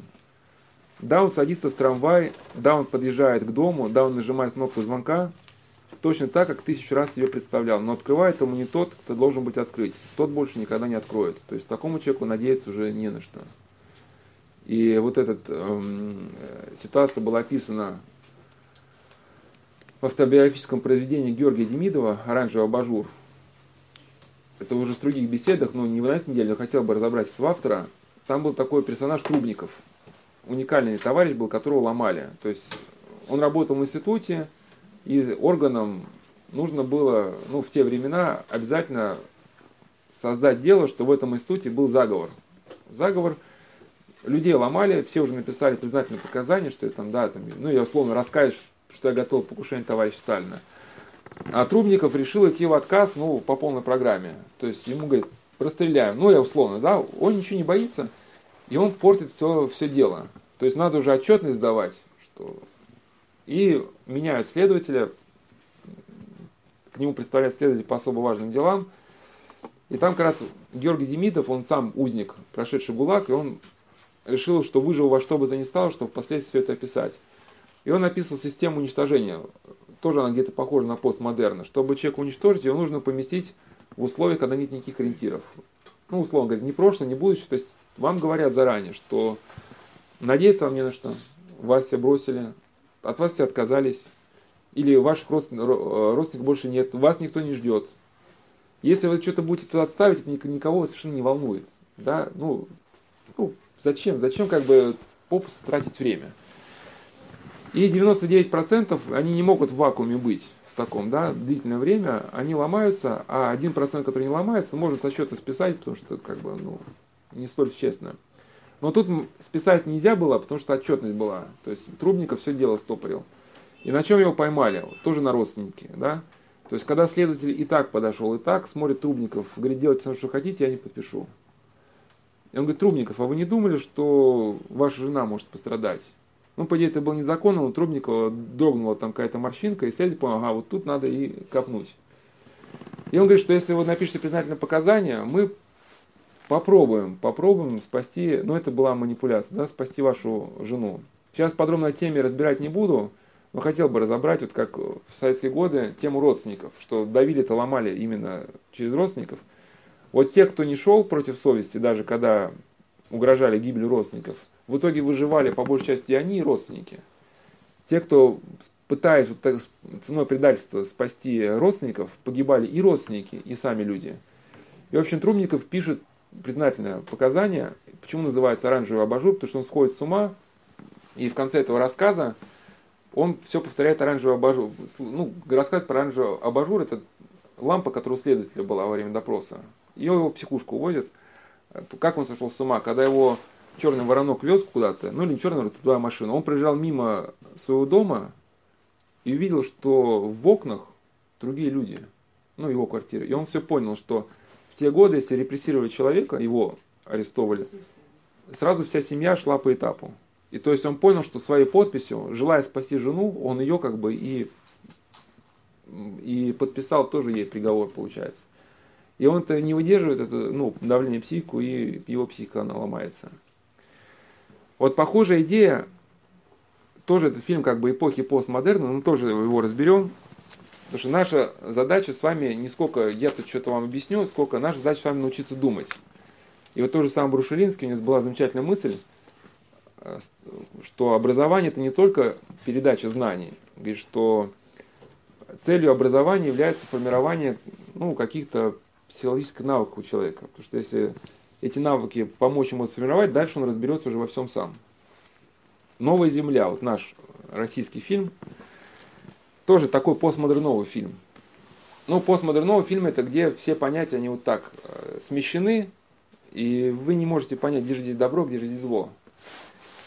В общем, речь идет о 2013 год, ну, некая альтернативная реальность, что по этому фильму смертная казнь во всем мире отменена, и тюрьмы переполнены. И на содержание, соответственно, преступников требуется все больше средств. Ну и решают создать некий эксперимент за полярным кругом, выделяют остров. Ну, это такая типичная вот идея много таких фильмов. На, куда смертников а, привозят, чтобы посмотреть, как они будут жить. Ну, ну, вдруг, кто их знает, может, они там себе огородик разобьют, да, там, начнут жить как люди. И э, один, ну, главный герой Жилин, он тоже э, попал в тюрьму э, за, ну, вследствие родственников. Его семья погибла в автокатастрофе, и он расстрелял авиадиспетчеров которые, ну, с его точки зрения, были э, в этой ситуации э, повинны.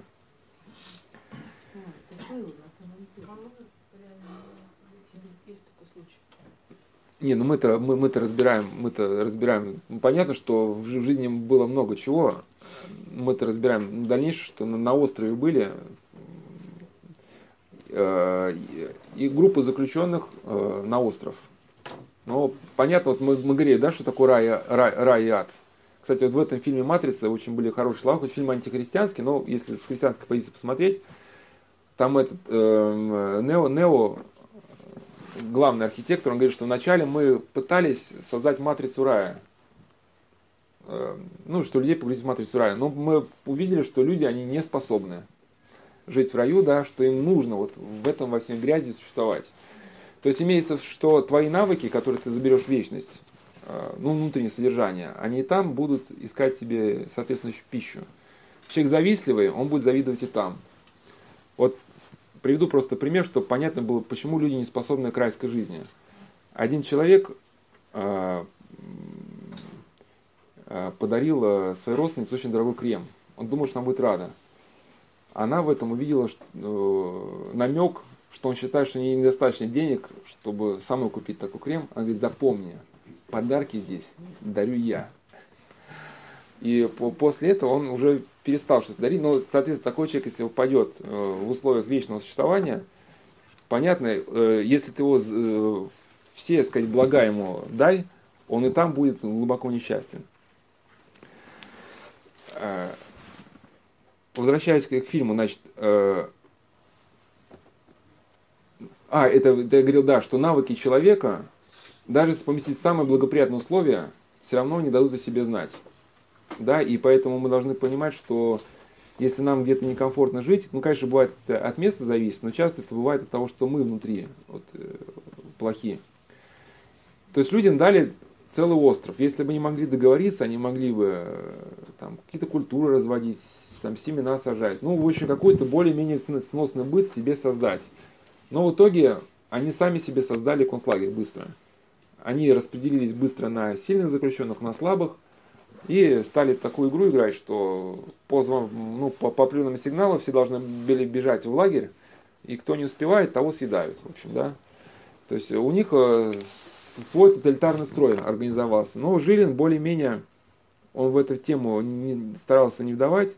У него есть некая мечта, которая помогала ему в это во все не вдаваться, что он был мечтал, мечтал быть похороненным э, рядом с женой и детьми. То есть какой-то э, речь не шла там о молитве, о какой-то вхождении в вечность со своей семьей, да, вот просто, ну, банально. Когда начался э, каннибализм, в общем, на каком-то этапе он сумел переломить ситуацию, потому что ну, какие-то навыки у него были, они там уничтожили главаря этой банды, вроде более-менее быть заключенных стал без каннибализма, наладили. Но тут приехали заключенные самой демократической страны в мире, в общем, выгрузили, да, ну, такие совершенно озверевшие, там, ну, не, не понимавшие ничего. И с ними пытались договориться, ну, давайте сейчас, ну, будем жить нормально. Они пошли крушить, в общем, ну, крушить все. Ну, э, в итоге Жилин, он находит какой-то там э, разломанный, э, ну, ну, ну, что-то типа такого летательного средства какого-то, его восстанавливает, поднимает самолет за скалами и летит. Ну, в конце фильма там покажут, что по нему из нитки открывает огонь. Ну, вот так фильм на этом заканчивается. Какой бы, значит, итог? Что вот эта идея семьи, да, она где-то помогала ему, поддерживала его, по крайней мере, чтобы вот, ну, не вдаться в эти каннибальные темы. Но главного а, в жизни он не видит. То есть, если бы он понял главное, он, например, да, не пошел по пути преступления, он бы знал, что по-христиански, да, что у него есть возможность увидеться а, с своей семьей после смерти, да, во всеобщем воскресенье, если бы он молился за свою семью, сам бы как-то жил по-христиански. Но в итоге его жизнь вот, зациклена на этом моменте. Хоть где-то этот момент ему помогал в чем-то, да, но в итоге его жизнь она не имеет никакой перспективы, потому что он просто ждал смерти. Ждал смерти, чтобы просто быть похоронен. То есть эта стратегия выживания, она тоже оказалась не, ненадежной. Сейчас хотел бы уже разобрать то, что, то, что реально уже было, случай реальный. Один криминальный авторитет в прошлом написал книгу, роман «Хроника» о себе, не буду называть ее имени. Ну, во-первых, неоднозначный роман. Как этот роман понять и как понять его личность, это ну, вопрос сложный. Поэтому и поэтому не буду фамилию называть, потому что мы можем в чем-то его недопонять. Он мог что-то написать не так, да, не так сформулировать. Ну, во-вторых, то, что он пишет, это, в принципе, типично. И эти же слова мог сказать кто-то и другой, и поэтому фамилия здесь, она не имеет значения.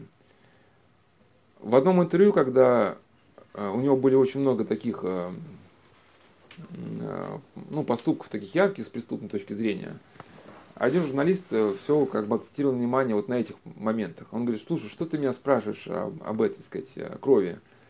Ты мне лучше спроси, как ты сумел сохранить, ну, он такой, сидел, не помню, более 20 лет или сколько, ну, так, не за раз, конечно, но как ты сумел в, тюрьме сохранить, сохранить любовь и человеческое достоинство, да? То есть он себя позиционировал как э, человек, сохранивший вот себя, и вот я хотел бы этот момент разобрать. Ну, предваряя его рассказ, вообще что он хотел бы сказать, что, конечно, когда человек, долгое время живший в преступном мире, особенно если он достиг какой-то, сказать, иерархической ступени, ну, как про воров говорят, что он думает, э, говорит одно, думает другое, имеет про себя план третий, ну, третий план хода, а поступит он совершенно да, по четвертому варианту. И если он говорит, никогда нельзя сказать, он говорит это серьезно, либо он тобой сейчас пытается манипулировать. Но обычно кто становится вот такими авторитетными ворами, как правило, это люди, они далеко не глупые. Опять же, надо, наверное, различать ум и коварство, да? Ум и коварство это, наверное, вот разные вещи. Но в интеллектуальном плане они приучаются мыслить на много ходов. И поэтому совершенно не факт, что то, что он пишет о себе или рассказывает о себе, что все это правда. Но это первый пункт. Во-вторых, вот сейчас не буду говорить, как книга называется, кому охота, я после беседы скажу. Во-вторых, когда эту книгу читаешь, я просто скажу какие-то выводы уже конечные. Создается такое очень странное впечатление, я сейчас его передам, чтобы вы тоже как бы, когда с такими подобными вещами сталкивались, тоже, может, на это счет подумали. Что когда он пишет ну, о каких-то убийствах, которые преступления были, вроде бы понятно, что, ну, вот да, и тут его семье угрожали, и, конечно, у него, ну, Другого варианта не было. Вот по понятиям поступить именно так. А там, где предложили кого-то ограбить, ну, вроде бы все так. А потом он попал в тюрьму и не мог поступить иначе, и вроде бы все так. То есть он как бы все объясняет, но совершенно выпадает из поля зрения, что речь идет уже о том, что находится ну, за гранью, за гранью, как говорится, вот этики. Я не знаю, понятно объясняю? Ну, например, вот, ну, вы представьте, что вам родители, вы что-то там, э, ну, например, вам родители сказали, что в один старайся ложиться спать, там, говорит, завтра надо уезжать, ну еще что-нибудь такое. Типа, такое. Вдруг вам мама говорит, что, там, сынок или дочка, я там смотрю, у тебя после 11 горели окошко, а вы до этого договорились с мамой, что вы ляжете спать.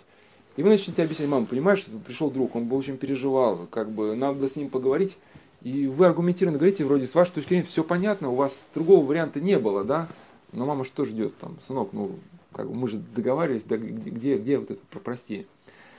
Понятно, что авторитет, может быть, я уж не, э, не знаю, в этом мире не был, но теоретически могу представить, что когда он пишет книгу о себе, понятно, что перед братвой надо показать, что у тебя дорогие машины, что у тебя там бравада, и что вот это, если у тебя есть раскаяние, может быть, авторитет, может быть, посчитает, что это он себя, так сказать, перед братвой уничижает, и братва это может и не понять. Какое это, например, раскаяние, гибели ну, какого-то человека, который по, может, тюремным понятиям и человеком-то не считался, да? Какое здесь может быть, например, раскаяние? Может быть и так, может быть, по этому причине не, не, нету никаких раскаяний. Но сейчас я хочу э, некоторые идеи э, сказать, э, которые вот с этой книгой были связаны.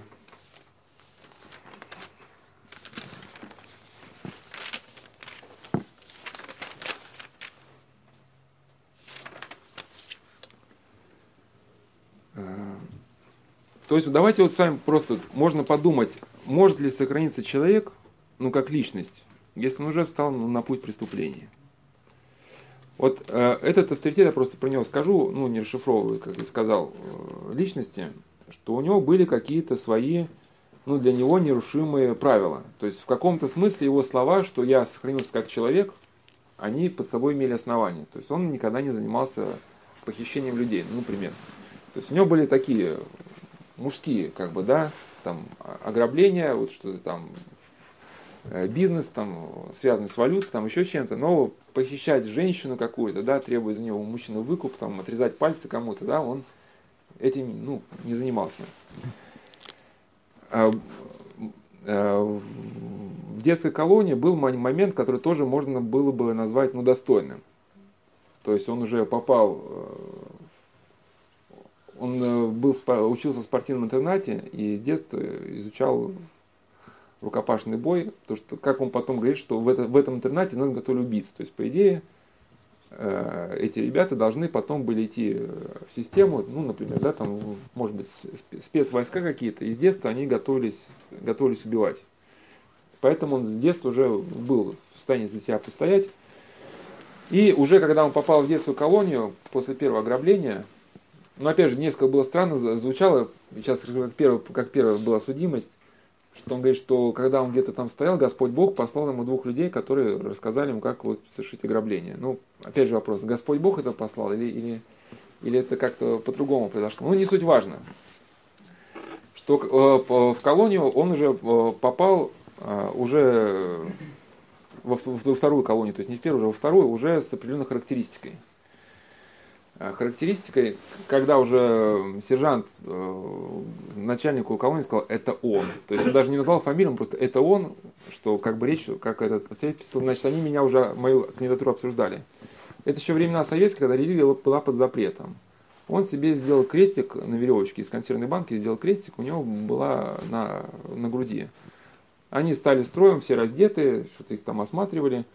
И сержант, подходя, хочет этот крестик сорвать, говорит, срывали вместе с кожей. И он этого сержанта за руку хватает. Ну, это такой шаг, что как бы, ну, ЧП. Если уже он достает дубинку, да, и этот начальник колонии говорит, это он, типа, все, не надо трогать.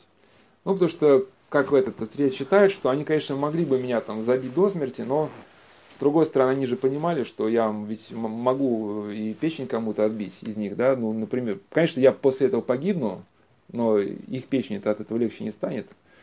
Ну, поэтому решили, наверное, по этой причине не связываться. То есть, если сейчас мы не разбираем его вот, э, какие-то преступности, ну, просто один факт, да, что какие-то основания могли быть по этим словам, что я сохранил себя.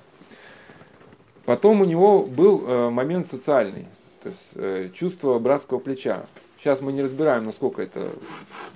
Сейчас пока параллель с христианством пока не проводим, чуть, чуть позже пройдем. То есть он рассказал, что когда он был в карцере, он вдруг узнает, что в этой тюрьме две большие группировки хотели резать друг друга. Ну, там по 50 человек с каждой стороны. У него была такая позиция, что братва ну, резать друг друга не должна. Потому что у нас есть как бы общий враг, да, это ну, типа система, и по этой системе выгодно, если мы будем резать друг друга. И поэтому у него была задача выйти из карцера, чтобы предотвратить эту резню. Ну, тоже поступок, если так вдуматься, сейчас не проводить связь с христианством, просто, ну, он был значимый. Он э, страшно рискнул, он вывалил две пачки папирос э, в кипятке, получился несколько кубиков яда, ну, представьте, да, и вот этот вываренный две пачки папирос, он себе вводит внутривенно. Он покрывается волдырями весь, там, во рту.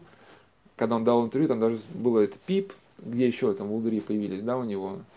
Но его, понятно, сразу эвакуировали оттуда, потому что у него температура это на грани смерти. То есть 50 на 50 было, выживет, не выживет. Но когда он уже попал э, в санчасть, уже оттуда как-то своими, по своим каналам он уже, вследствие того, что был авторитетом, он уже эту резню предотвратил. Ну, то есть, все-таки, да, мы видим, что-то в этом человек рискнул ради того, что не пролилась кровь. А, тоже был а, один эпизод, хотя тоже его, опять же, сейчас связь с христианством не проводим, чуть попозже придем, но тоже намекающий на то, что у человека какие-то были моральные качества. То есть он рассказал, что один бывший компаньон несколько раз на него покушался, и потом они, он решил, в общем, тоже что-то делать. И, и заминировали дорогу Шереметьево э, в Москву, но до того, как приезжала машина с этим товарищем, снегоуборочная машина перерезала провод. Тогда еще, может, в те времена еще, не, не знаю, не было радио вот этих всяких управляемых. Ну, тем не менее, так как э, бомба, она не сработала, он, видимо, дал указание, и того в международном аэропорту другой страны его встречают уже товарищи. Ведут в туалет, он все понял, что его сейчас в этом туалете зарежут. И они ему звонят, что вот он с сыном. Ну, тут вроде бы, да, если бы он просто был таким, просто банальным убийцей, ну какая разница, с сыном, не с сыном, там, да. Вот, ну, он говорит, дайте ему трубку. И он говорит, слушай, если еще раз повторится, говорит, не посмотрим на то, что это сын. Ну вот ради сына, чтобы не травмировать сына, да, его на тот момент отпускают. Э, то есть какие-то пункты все-таки были. А теперь вот я уже постараюсь вот с христианством это сопоставить. По поводу убийства. По поводу убийства на этой беседе мы не успеем разобрать э, роман Марка Леви, это может быть завтра, «Дети свободы». Очень, ну, написан был таким а, атеистом, но сейчас, сейчас сравнить можно. Вот просто там было, поднималась тема убийства. То есть э, «Дети свободы» — это интернациональные, ну, кстати, очень, может быть, для вашего центра тоже знаковый роман. Там 16-летние тоже ребята были.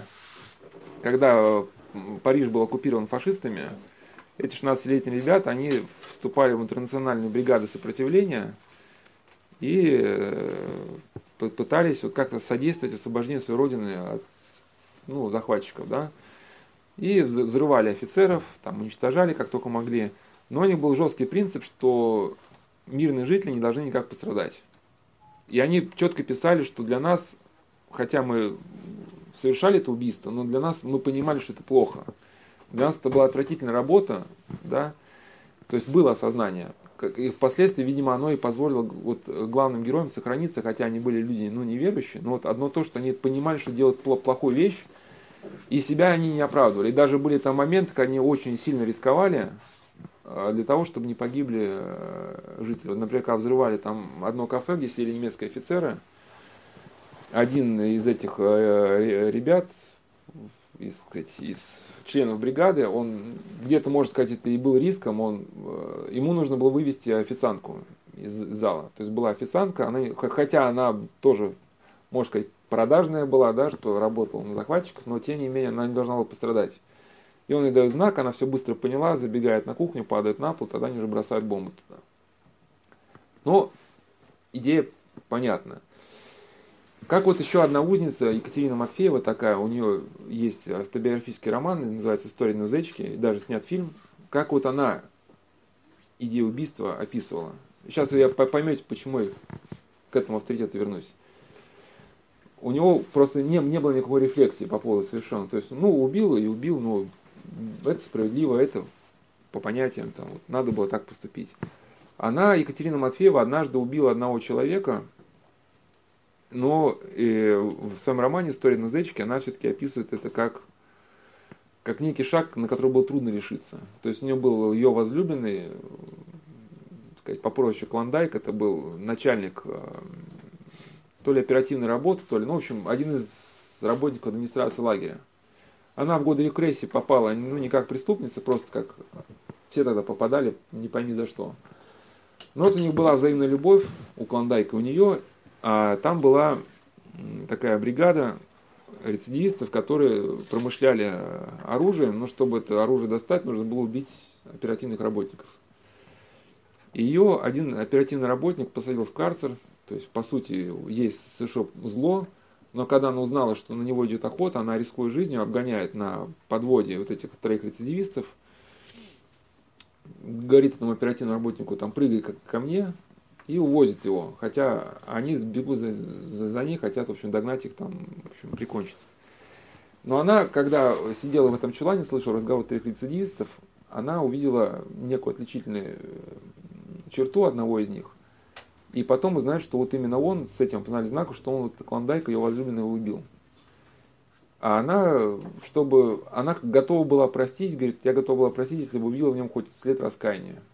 И она, ну, стала строить себе такую зечку матерую, ну, типа, расскажи, как ты там этого, типа, там, опера валил, ну, что-то типа такого, да. А этот э, стал бахвалиться, ну, я вот там, типа, вот, вообще там, на раз-два там, да. И она увидела, что у этого человека, ну, что это, конечно, это, мы понимаем, что это не повод нам так поступать, просто рассказывать ее переживания. Она просто как, как бы исходила из того, что если этот человек останется живых, погибнут еще очень много-много людей. Она понимает, что совершает зло. Но на тот момент она не знала, как поступить иначе. Она его подмешивает снотворно и поджигает вот этот дом. Но понятно, для нее это не просто так, не просто было решиться, хотя человек сам по себе, она говорит, что даже плакала, когда щенята погибали, какие-то вот там животные, котики там и, и прочее. То есть была какая-то рефлексия, к чему, что она так это долго описывала. То есть и мы понимаем, что, не говорю, что мы ее оправдываем, но что это была ну, некая история. Тут, когда авторитет пишет, какой-то рефлексии такой особо ну, не, не замечается, даже некая вот, ну, своего рода, что ли, бравада. Конечно, мы не, бы, не были в его ситуации, мы не имеем права судить, это, это тоже. Он книгу начинает, что я сейчас опишу свою историю, дорогой читатель, ты поймешь, был ли у меня выбор э, поступать иначе, ну, не возвращаться в этот преступный мир. Конечно, мы не были, да, мы не знаем, что это такое, вернуться в мир с волчьим билетом – но с другой стороны, другой стороны, если посмотреть христианскими глазами, ведь совершать первое ограбление, да, тоже, как говорится, за язык никто не тянул. И второй, и, и первый, или второй, а, кажется, второй тюремный срок он получил за то, что он еще был несовершеннолетним, а встречался, так сказать, интимно, жил с девушкой, которая гораздо старше его, ну, в те годы нужно было милиции выполнять план, план разоблачений. И они на нее надавили, сказали, что либо мы тебе пришьем соблазн несовершеннолетнего, да, либо ты на него напишешь заявление. Ну, надо было раз, раз, раз, планы, план, как это, ну, что, раз, раскрываемость изнасилования. Ну, и в итоге она не упишет. Ну, мы понимаем, да, что мы в беседах разбирали, что когда человек попадает в какую-то критическую ситуацию, надо понять, что все произошло еще до. Ведь э, не сразу он попал в тюрьму, этому предшествовала какая-то цепь выборов. Может быть, в каком-то смысле ты в тюрьму попал уже за несколько лет. Если ты попал в тюрьму в 16 лет, может, условно сказать, что ты попал в нее уже в 10. Когда ты принял какое-то решение. Да? Также, например, часто привожу пример, когда какой-то чемпион по боксу, завоевав себе титул, когда он решает почивать на лаврах, есть петь, веселиться, там, общаться с женщинами, как модно говорить, с низкой социальной ответственностью, да, можно сказать, он уже, он уже свой титул проиграл. Хотя, может быть, он титул проиграет через там, три года еще, но когда он это решение принял, он уже, получается, он уже с дистанции сошел. И вот этот роман, я сейчас расскажу свои чувства, э, переживания, и вы потом можете сами подумать, сейчас у нас буквально минут через 10 закончим, что вот если кто-то видел католическое искусство, э, может быть, тоже сталкивался с этим странным чувством, что-то непонятное такое. А скажу, как было у меня, может быть, у вас что-то другое. Католическое искусство, там святые изображены в таком, ну, мясистом таком виде, они такие, там, такие бицепсы, ну, ну, такие отъевшиеся люди, в общем, э, розовенькие такие. Ну, то есть вот в этом такая человечность, ну, цветущая такая, да. И в чем подмена, что и это называется вот аскетической святостью какой-то. То есть изображено самое банальное э, человеческий быт, но только называется святостью. Также секты. Вот сейчас очень много сект, э, сект, сект э, коммерческих. То есть они, когда занимаются продвижением продукта, описывают, что нам нужно весь мир заполнить своими телефонами. Но описывают это такими словами, которые мы используем при описании ну, богослужебных моментов. То есть, с одной стороны, мы читаем какие-то ну, религиозные термины, а с другой стороны речь идет просто о телефонах. Да, и вот также есть квазирелигиозные конструкции, или, или вот есть древние секты, назывались гностические. Они очень похожи на постмодерновые такие вещи. Что христианские термины употребляются, но за этими христианскими терминами стоит никакого христианского наполнения, да? То есть, по сути, в чем идея вот этого романа, что, по сути, человек где-то делится своими, ну, криминальными достижениями, но время от времени он вставляет какие-то христианские термины. Действительно, как говорю, что есть основания считать, что в нем действительно личность сохранена, и может быть впоследствии как-то это разовьется в какую-то христианскую, да? Но почему-то вот рефлексии нету насчет содеянного. И приведу несколько фильмов, где вот эта идея очень хорошо показана. Вот, например, у нас, ну, все, наверное, знают, да, фильм «Бригада». Это тоже такой фильм постмодерновый. Один полковник э, очень так довольно забавно об этом фильме «Бригада» высказался. Его любимый был актер, вот я фамилии не знаю, этот актер еще снимался в фильме, в сериале про разведчика, называется этот, э, что-то там, а, «Звездочет», ну, такой у него позывной был ну, который в бригаде играл боксера какого-то. Говорит, он в бригаде играл хорошего бандита. То есть, и, и вот эта фраза мне еще понравилась. То есть, ну, как раз постмодерн. То есть, есть бригада. Есть один бандит злой-злой, который, да, в общем, есть бандит добрый. Да. Вот это, ну, кто проходил, наверное, метод дознания, не знают, что есть такая игра в доброго и злого полицейского. Вот, ну, кто-то, кто из ребят, просто я сам эти привел, просто они рассказывали, что когда тебя хотят получить взятку, Заходит начать злой полицейский. Он тебя там признавайся, мы все про тебя знаем. Туф. И потом вбегает добрый полицейский, он говорит, слушай, там, Володька, ты его убьешь, парень-то хороший, парень-то хороший, зачем же ты его губишь? Ну, этого злого выталкивает из комнаты, а тот там стучится, там, пусти, я его там, а И он говорит, слушай, парень, говорит, ну ты видишь, он больной человек, он тебя прикончит, давай мы с тобой договоримся, а я уж с ним как-нибудь сам там, ну, разрулю ситуацию, да? Ну и вот это, это совместная просто игра, но ради получения взятки. Вначале напугать, потом приласкать. То есть мы понимаем, что бандитизм, он уже где-то за гранью. Да, более хороший или, или менее хороший, это в принципе уже значение не имеет. Это как все равно, что вы опоздали на поезд, неважно, там 5 минут назад, то есть вы опоздали на 5 минут или на час, он уже ушел. Во все тяжкие, во все тяжкие фильмы, вот у нас есть на сайте статья «Мировозический сдвиг», часть четвертая, там более подробно во все тяжкие разбирался. Ну, ребята точно знают, э, что это за фильм, ну, я думаю. Там, в общем, э, Джесси, э, Уолтер Уайт, химик, они варят метамфетамин, работают на мафию, у них план 90, 90 килограмм метамфетамина в месяц нужно варить им. Ну, в общем, э, на протяжении фильма они друг друга спасают. В общем, Уолтер Уайт испытывает отцовские чувства к Джесси, что и когда Джесси хочет расстрелять там людей, которые убили, убили одного мальчонку, который убил там его товарищ, очень запутанно. Он, в общем, когда хотел расстрелять этих э, дилеров, ну, Джесси бы за этот шаг тоже бы мафия по головке не погладила. Уолтер Уайт сам сбивает этих двух товарищей на машине, Джесси говорит, беги. Ну, то есть он вступился за своего, сказать, собрата. И в чем стоит подмена? На протяжении фильма они друг друга, казалось бы, спасают. Но за всеми этими, сказать, перипетиями сюжета зритель забывает, что речь идет о двух людях, которые уже давно вышли за грани ну, каких-то человеческих понятий. Да? Уолтер Уайт решил варить метамфетамин, ну, чтобы помочь своей семье. Когда он умрет от рака, например, да, варит 90 килограмм высококачественного метамфетамина в месяц. Ну, метамфетамин это, если даже человек выживет, это, в общем, это потом маниакально-депрессивный психоз, ну, то есть вот эти метамфетаминовые наркоманы, они, слово забавное, это плохое слово, но они, в общем, ну это тяжелое зрелище.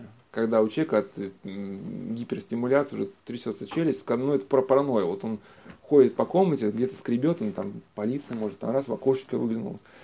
Ну, я к чему? Что 90 килограмм метамфетамина, это, это, в общем, это не шутки. Ну и при этом пока, да, у человека есть переживания в отношении своего ребенка, там, в отношении там, вот этого Джесси. Также фильм, а вот э, фильм, сериал Декстер. Э, ну, кто не знает, не обязательно смотреть. Вкратце просто скажу. Но это просто мы изучаем эпоху постмодерна, и, по, и ведь эта ситуация отсутствия добра и зла не, формируется, она не просто так. Сейчас скажу, как формируется. Сериал Декстер это, в общем, э, человек, который работает в полиции. Он является специалистом по, по крови. То есть, когда какое-то убийство, он изучает капли крови. Как это убийство произошло, там еще 5-10. И, соответственно, он очень умеет хорошо заметать следы, и он берет на себя роль судьи. Ну, типа как 10 негритят, да? Он выискивает, кто плохие, он убивает, но только плохих. Как это говорит, да? Э, я граблю, но только, только богатых и только по воскресеньям. Ну, и, и э, этот фильм, конечно, был снят в самой демократической стране в мире. И что интересно, в этой самой демократической стране в мире ассоциация родителей, она писала на центральное телевидение с просьбой, ну, как минимум, хотя бы этот э, сериал перевести на кабельное телевидение. Потому что дети, у которых не сформирована шкала ценностей, понимания добра и зла, смотря этот фильм, они, по сути, переживают серийного убийцы. Ну, потому что за ним охотится, полиция выходит на его след, но он-то хороший, он-то плохих убивает. Ну, якобы, да. И получается, дети переживают, как бы его полиция не схватила. А, а то, что этот э, товарищ пачками людей просто ну, валит там, да, это как бы оно уходит из восприятия. Также, ну, Доктор Хаус, да, это известнейший, тоже такой постмодерновый сериал. То есть вроде бы он, да, специалист, помогает людям, лечит, но как бы выходит с поля восприятия, что он там у людей э, сумочки, в общем, пришли пациенты, он там сумочки раз там прошарил, да, например. Или хочется ему какие-то дополнительные знания, знания о пациентах получить, об истории болезни, он там посылает своих работников, чтобы они в квартирку ему зашли, там, да, вскрыли квартирочку, посмотрели там, ну, чтобы, конечно, только, только чтобы диагноз правильно установить. Ну и в итоге это тотальное вранье, да, ну, плюс прием психоактивных веществ. Ну, конечно же, потому что немножко там болит. Но я к чему, что вот много обилия таких моментов, оно приводит к такое двойственное понимание, что, ну, равно вроде человек что-то для общества делает ему социально полезное. Но с другой стороны, у него есть много моментов, с которыми мы мириться не можем. И зритель начинает думать, ну, если он делает полезно, значит, может где-то на остальное потихоньку закрыть глаза. И в итоге мы здесь закрыли глаза, там закрыли глаза. И потом наступает какой-то момент в обществе, что все эти вещи, они становятся нормой. И вот есть такой термин, но мы сейчас на следующей беседе разберем, сейчас я уже подытожу, называется окна Авертона на следующей беседе когда, когда патология, она со временем становится нормой. Ну, например, взять племя каннибалов. Ну, каннибализм вроде плохо, да?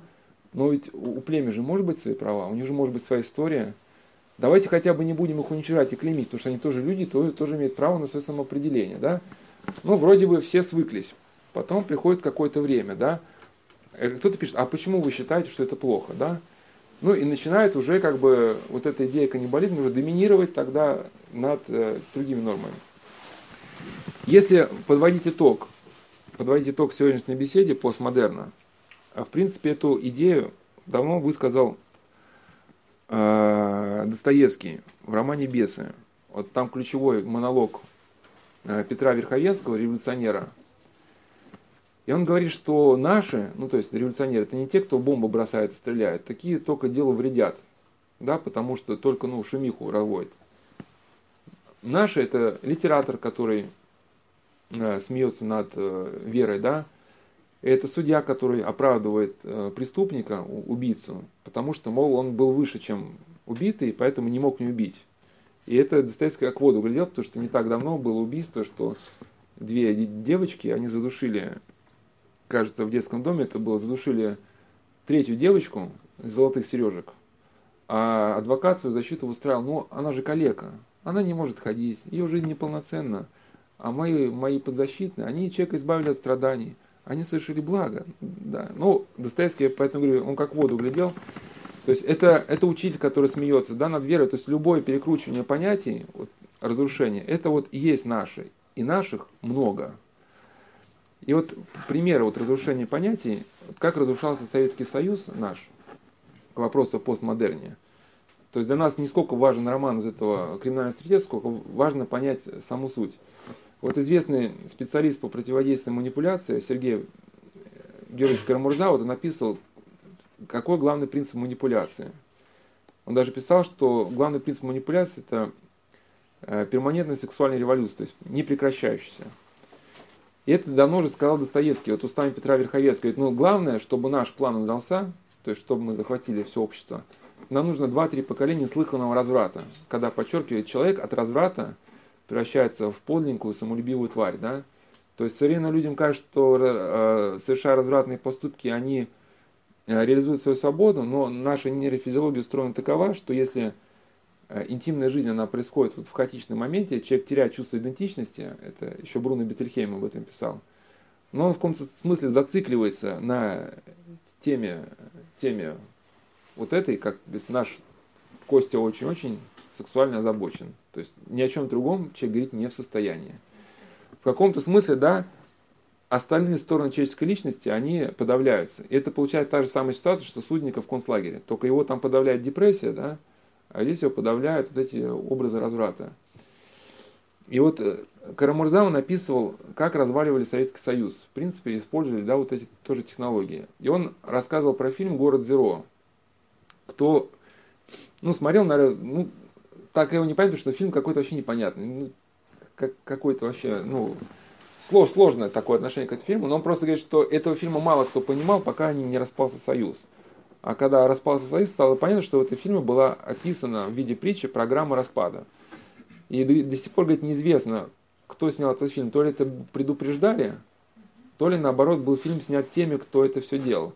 Но там вот ситуация, вот, которую вот нам этот роман позволяет понять это криминального авторитета. То есть там э, распад Советского Союза показан в виде распада сознания одного этого инженера Варакина. Варакин приезжает на советское предприятие. Вот, ну, ребята, они не были в Советском Союзе, они это э, трудно им понять, что такое. Ну, что такое Советский Союз? Ну, сейчас, чтобы это прокомментировать ситуацию, просто э, расскажу один пример. Вот человек, который жил в Советском Союзе, он рассказал, что мы с ребятами, ну, играли в монетки. Ну, там, ты монетку ударил, перевернулась, ты ее забираешь. В общем, мы играли в каких-то кустах. В общем, кто-то там лезть сквозь кусты увидел. Там вызвали участкового, всю школу построили на линейке, там, нас там, говорит, клеймили, там, ну, кто, кто сейчас будет, да, там, э, ребята там играют на деньги, или там, ребята покурили там спайсов, кто, кто сейчас будет этим заниматься, там, да. Ну, времена были такие. В общем, инженер Варакин приезжает на, советское, на командировку на советское предприятие, идет на прием директора, там голый секретарь сидит, ну, как ни в чем не бывало, стучит на машинке. И у него что-то такое сразу в голове сдвигается, он не может понять ситуацию. Ну, кто, я поэтому говорю, что кто в советском государстве не был, он, он трудно понять, в чем здесь нюанс был. И он ошарашенно доходит директор, вы знаете, у вас там секретарша голая сидит. Директор, да вы что, правда такой? Выглядит, ой, и правда голая. Что это? И, и этому инженеру, так, а, так э, какой у вас вопрос? И дальше э, ведет себя, ну, как, как ни в чем не бывало.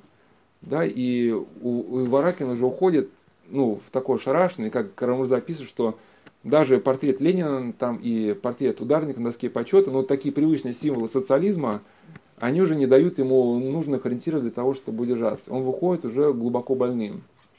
И вот этот прием, который сейчас используется, да, это Карамурза назвал несоизмеримостью частей. Что такое несоизмеримость частей? когда, э, чтобы разрушить сознание, вам показывают какие-то, ну, две вещи. Например, какое-то ужасное убийство, а человек об этом пишет, ну, спокойно. То есть, например, вы видите пожар. Вот, и если вы видите на фоне пожара людей, которые метаются с ведрами, вы понимаете, что пожар это, ну, эта ситуация страшная, но понятная. А тут, например, пожар, крики детей, и сотрудники, например, какой-то спасательной службы там курят, так, так, ну, что ты там, какой у тебя там, что ты там, тут, валет, валет, ага, понятно и вы смотрите, какая-то ну, непонятная ситуация. Да? Пожар не должны спасать, они играют спокойно в карты, и вы не можете понять, что происходит. И в этот момент, как бы, да, ваше сознание, оно и э, где-то подключается. И как Карамурза, он здесь формулирует принцип э, разрушения. Э, ну, и этот принцип, э, сейчас уже закончу, буквально тут чуть-чуть осталось, который надо понять, что, э, что общество до тех пор жизнеспособна, пока у нее есть культурное ядро. То есть культурное ядро это совокупность принципов, э, ну то есть э, понятия добре, зле, о прекрасном и уродливом. До тех пор, пока культурное ядро существует, мы можем свою жизненную ситуацию соотносить с ним и делать какие-то правильные выводы. Поэтому, чтобы общество дезориентировать, современная война строится не путем военной агрессии, а как он назвал, что молекулярная агрессия в культурное ядро. Эту теорию изобрел Антони Грамши, коммунист с печальной судьбой. Он, сидя э, в тюрьме, написал своим коммунистическим собратьям, как «братья, берегитесь, как э, значит, гнилой капитализм может нас начать разрушать».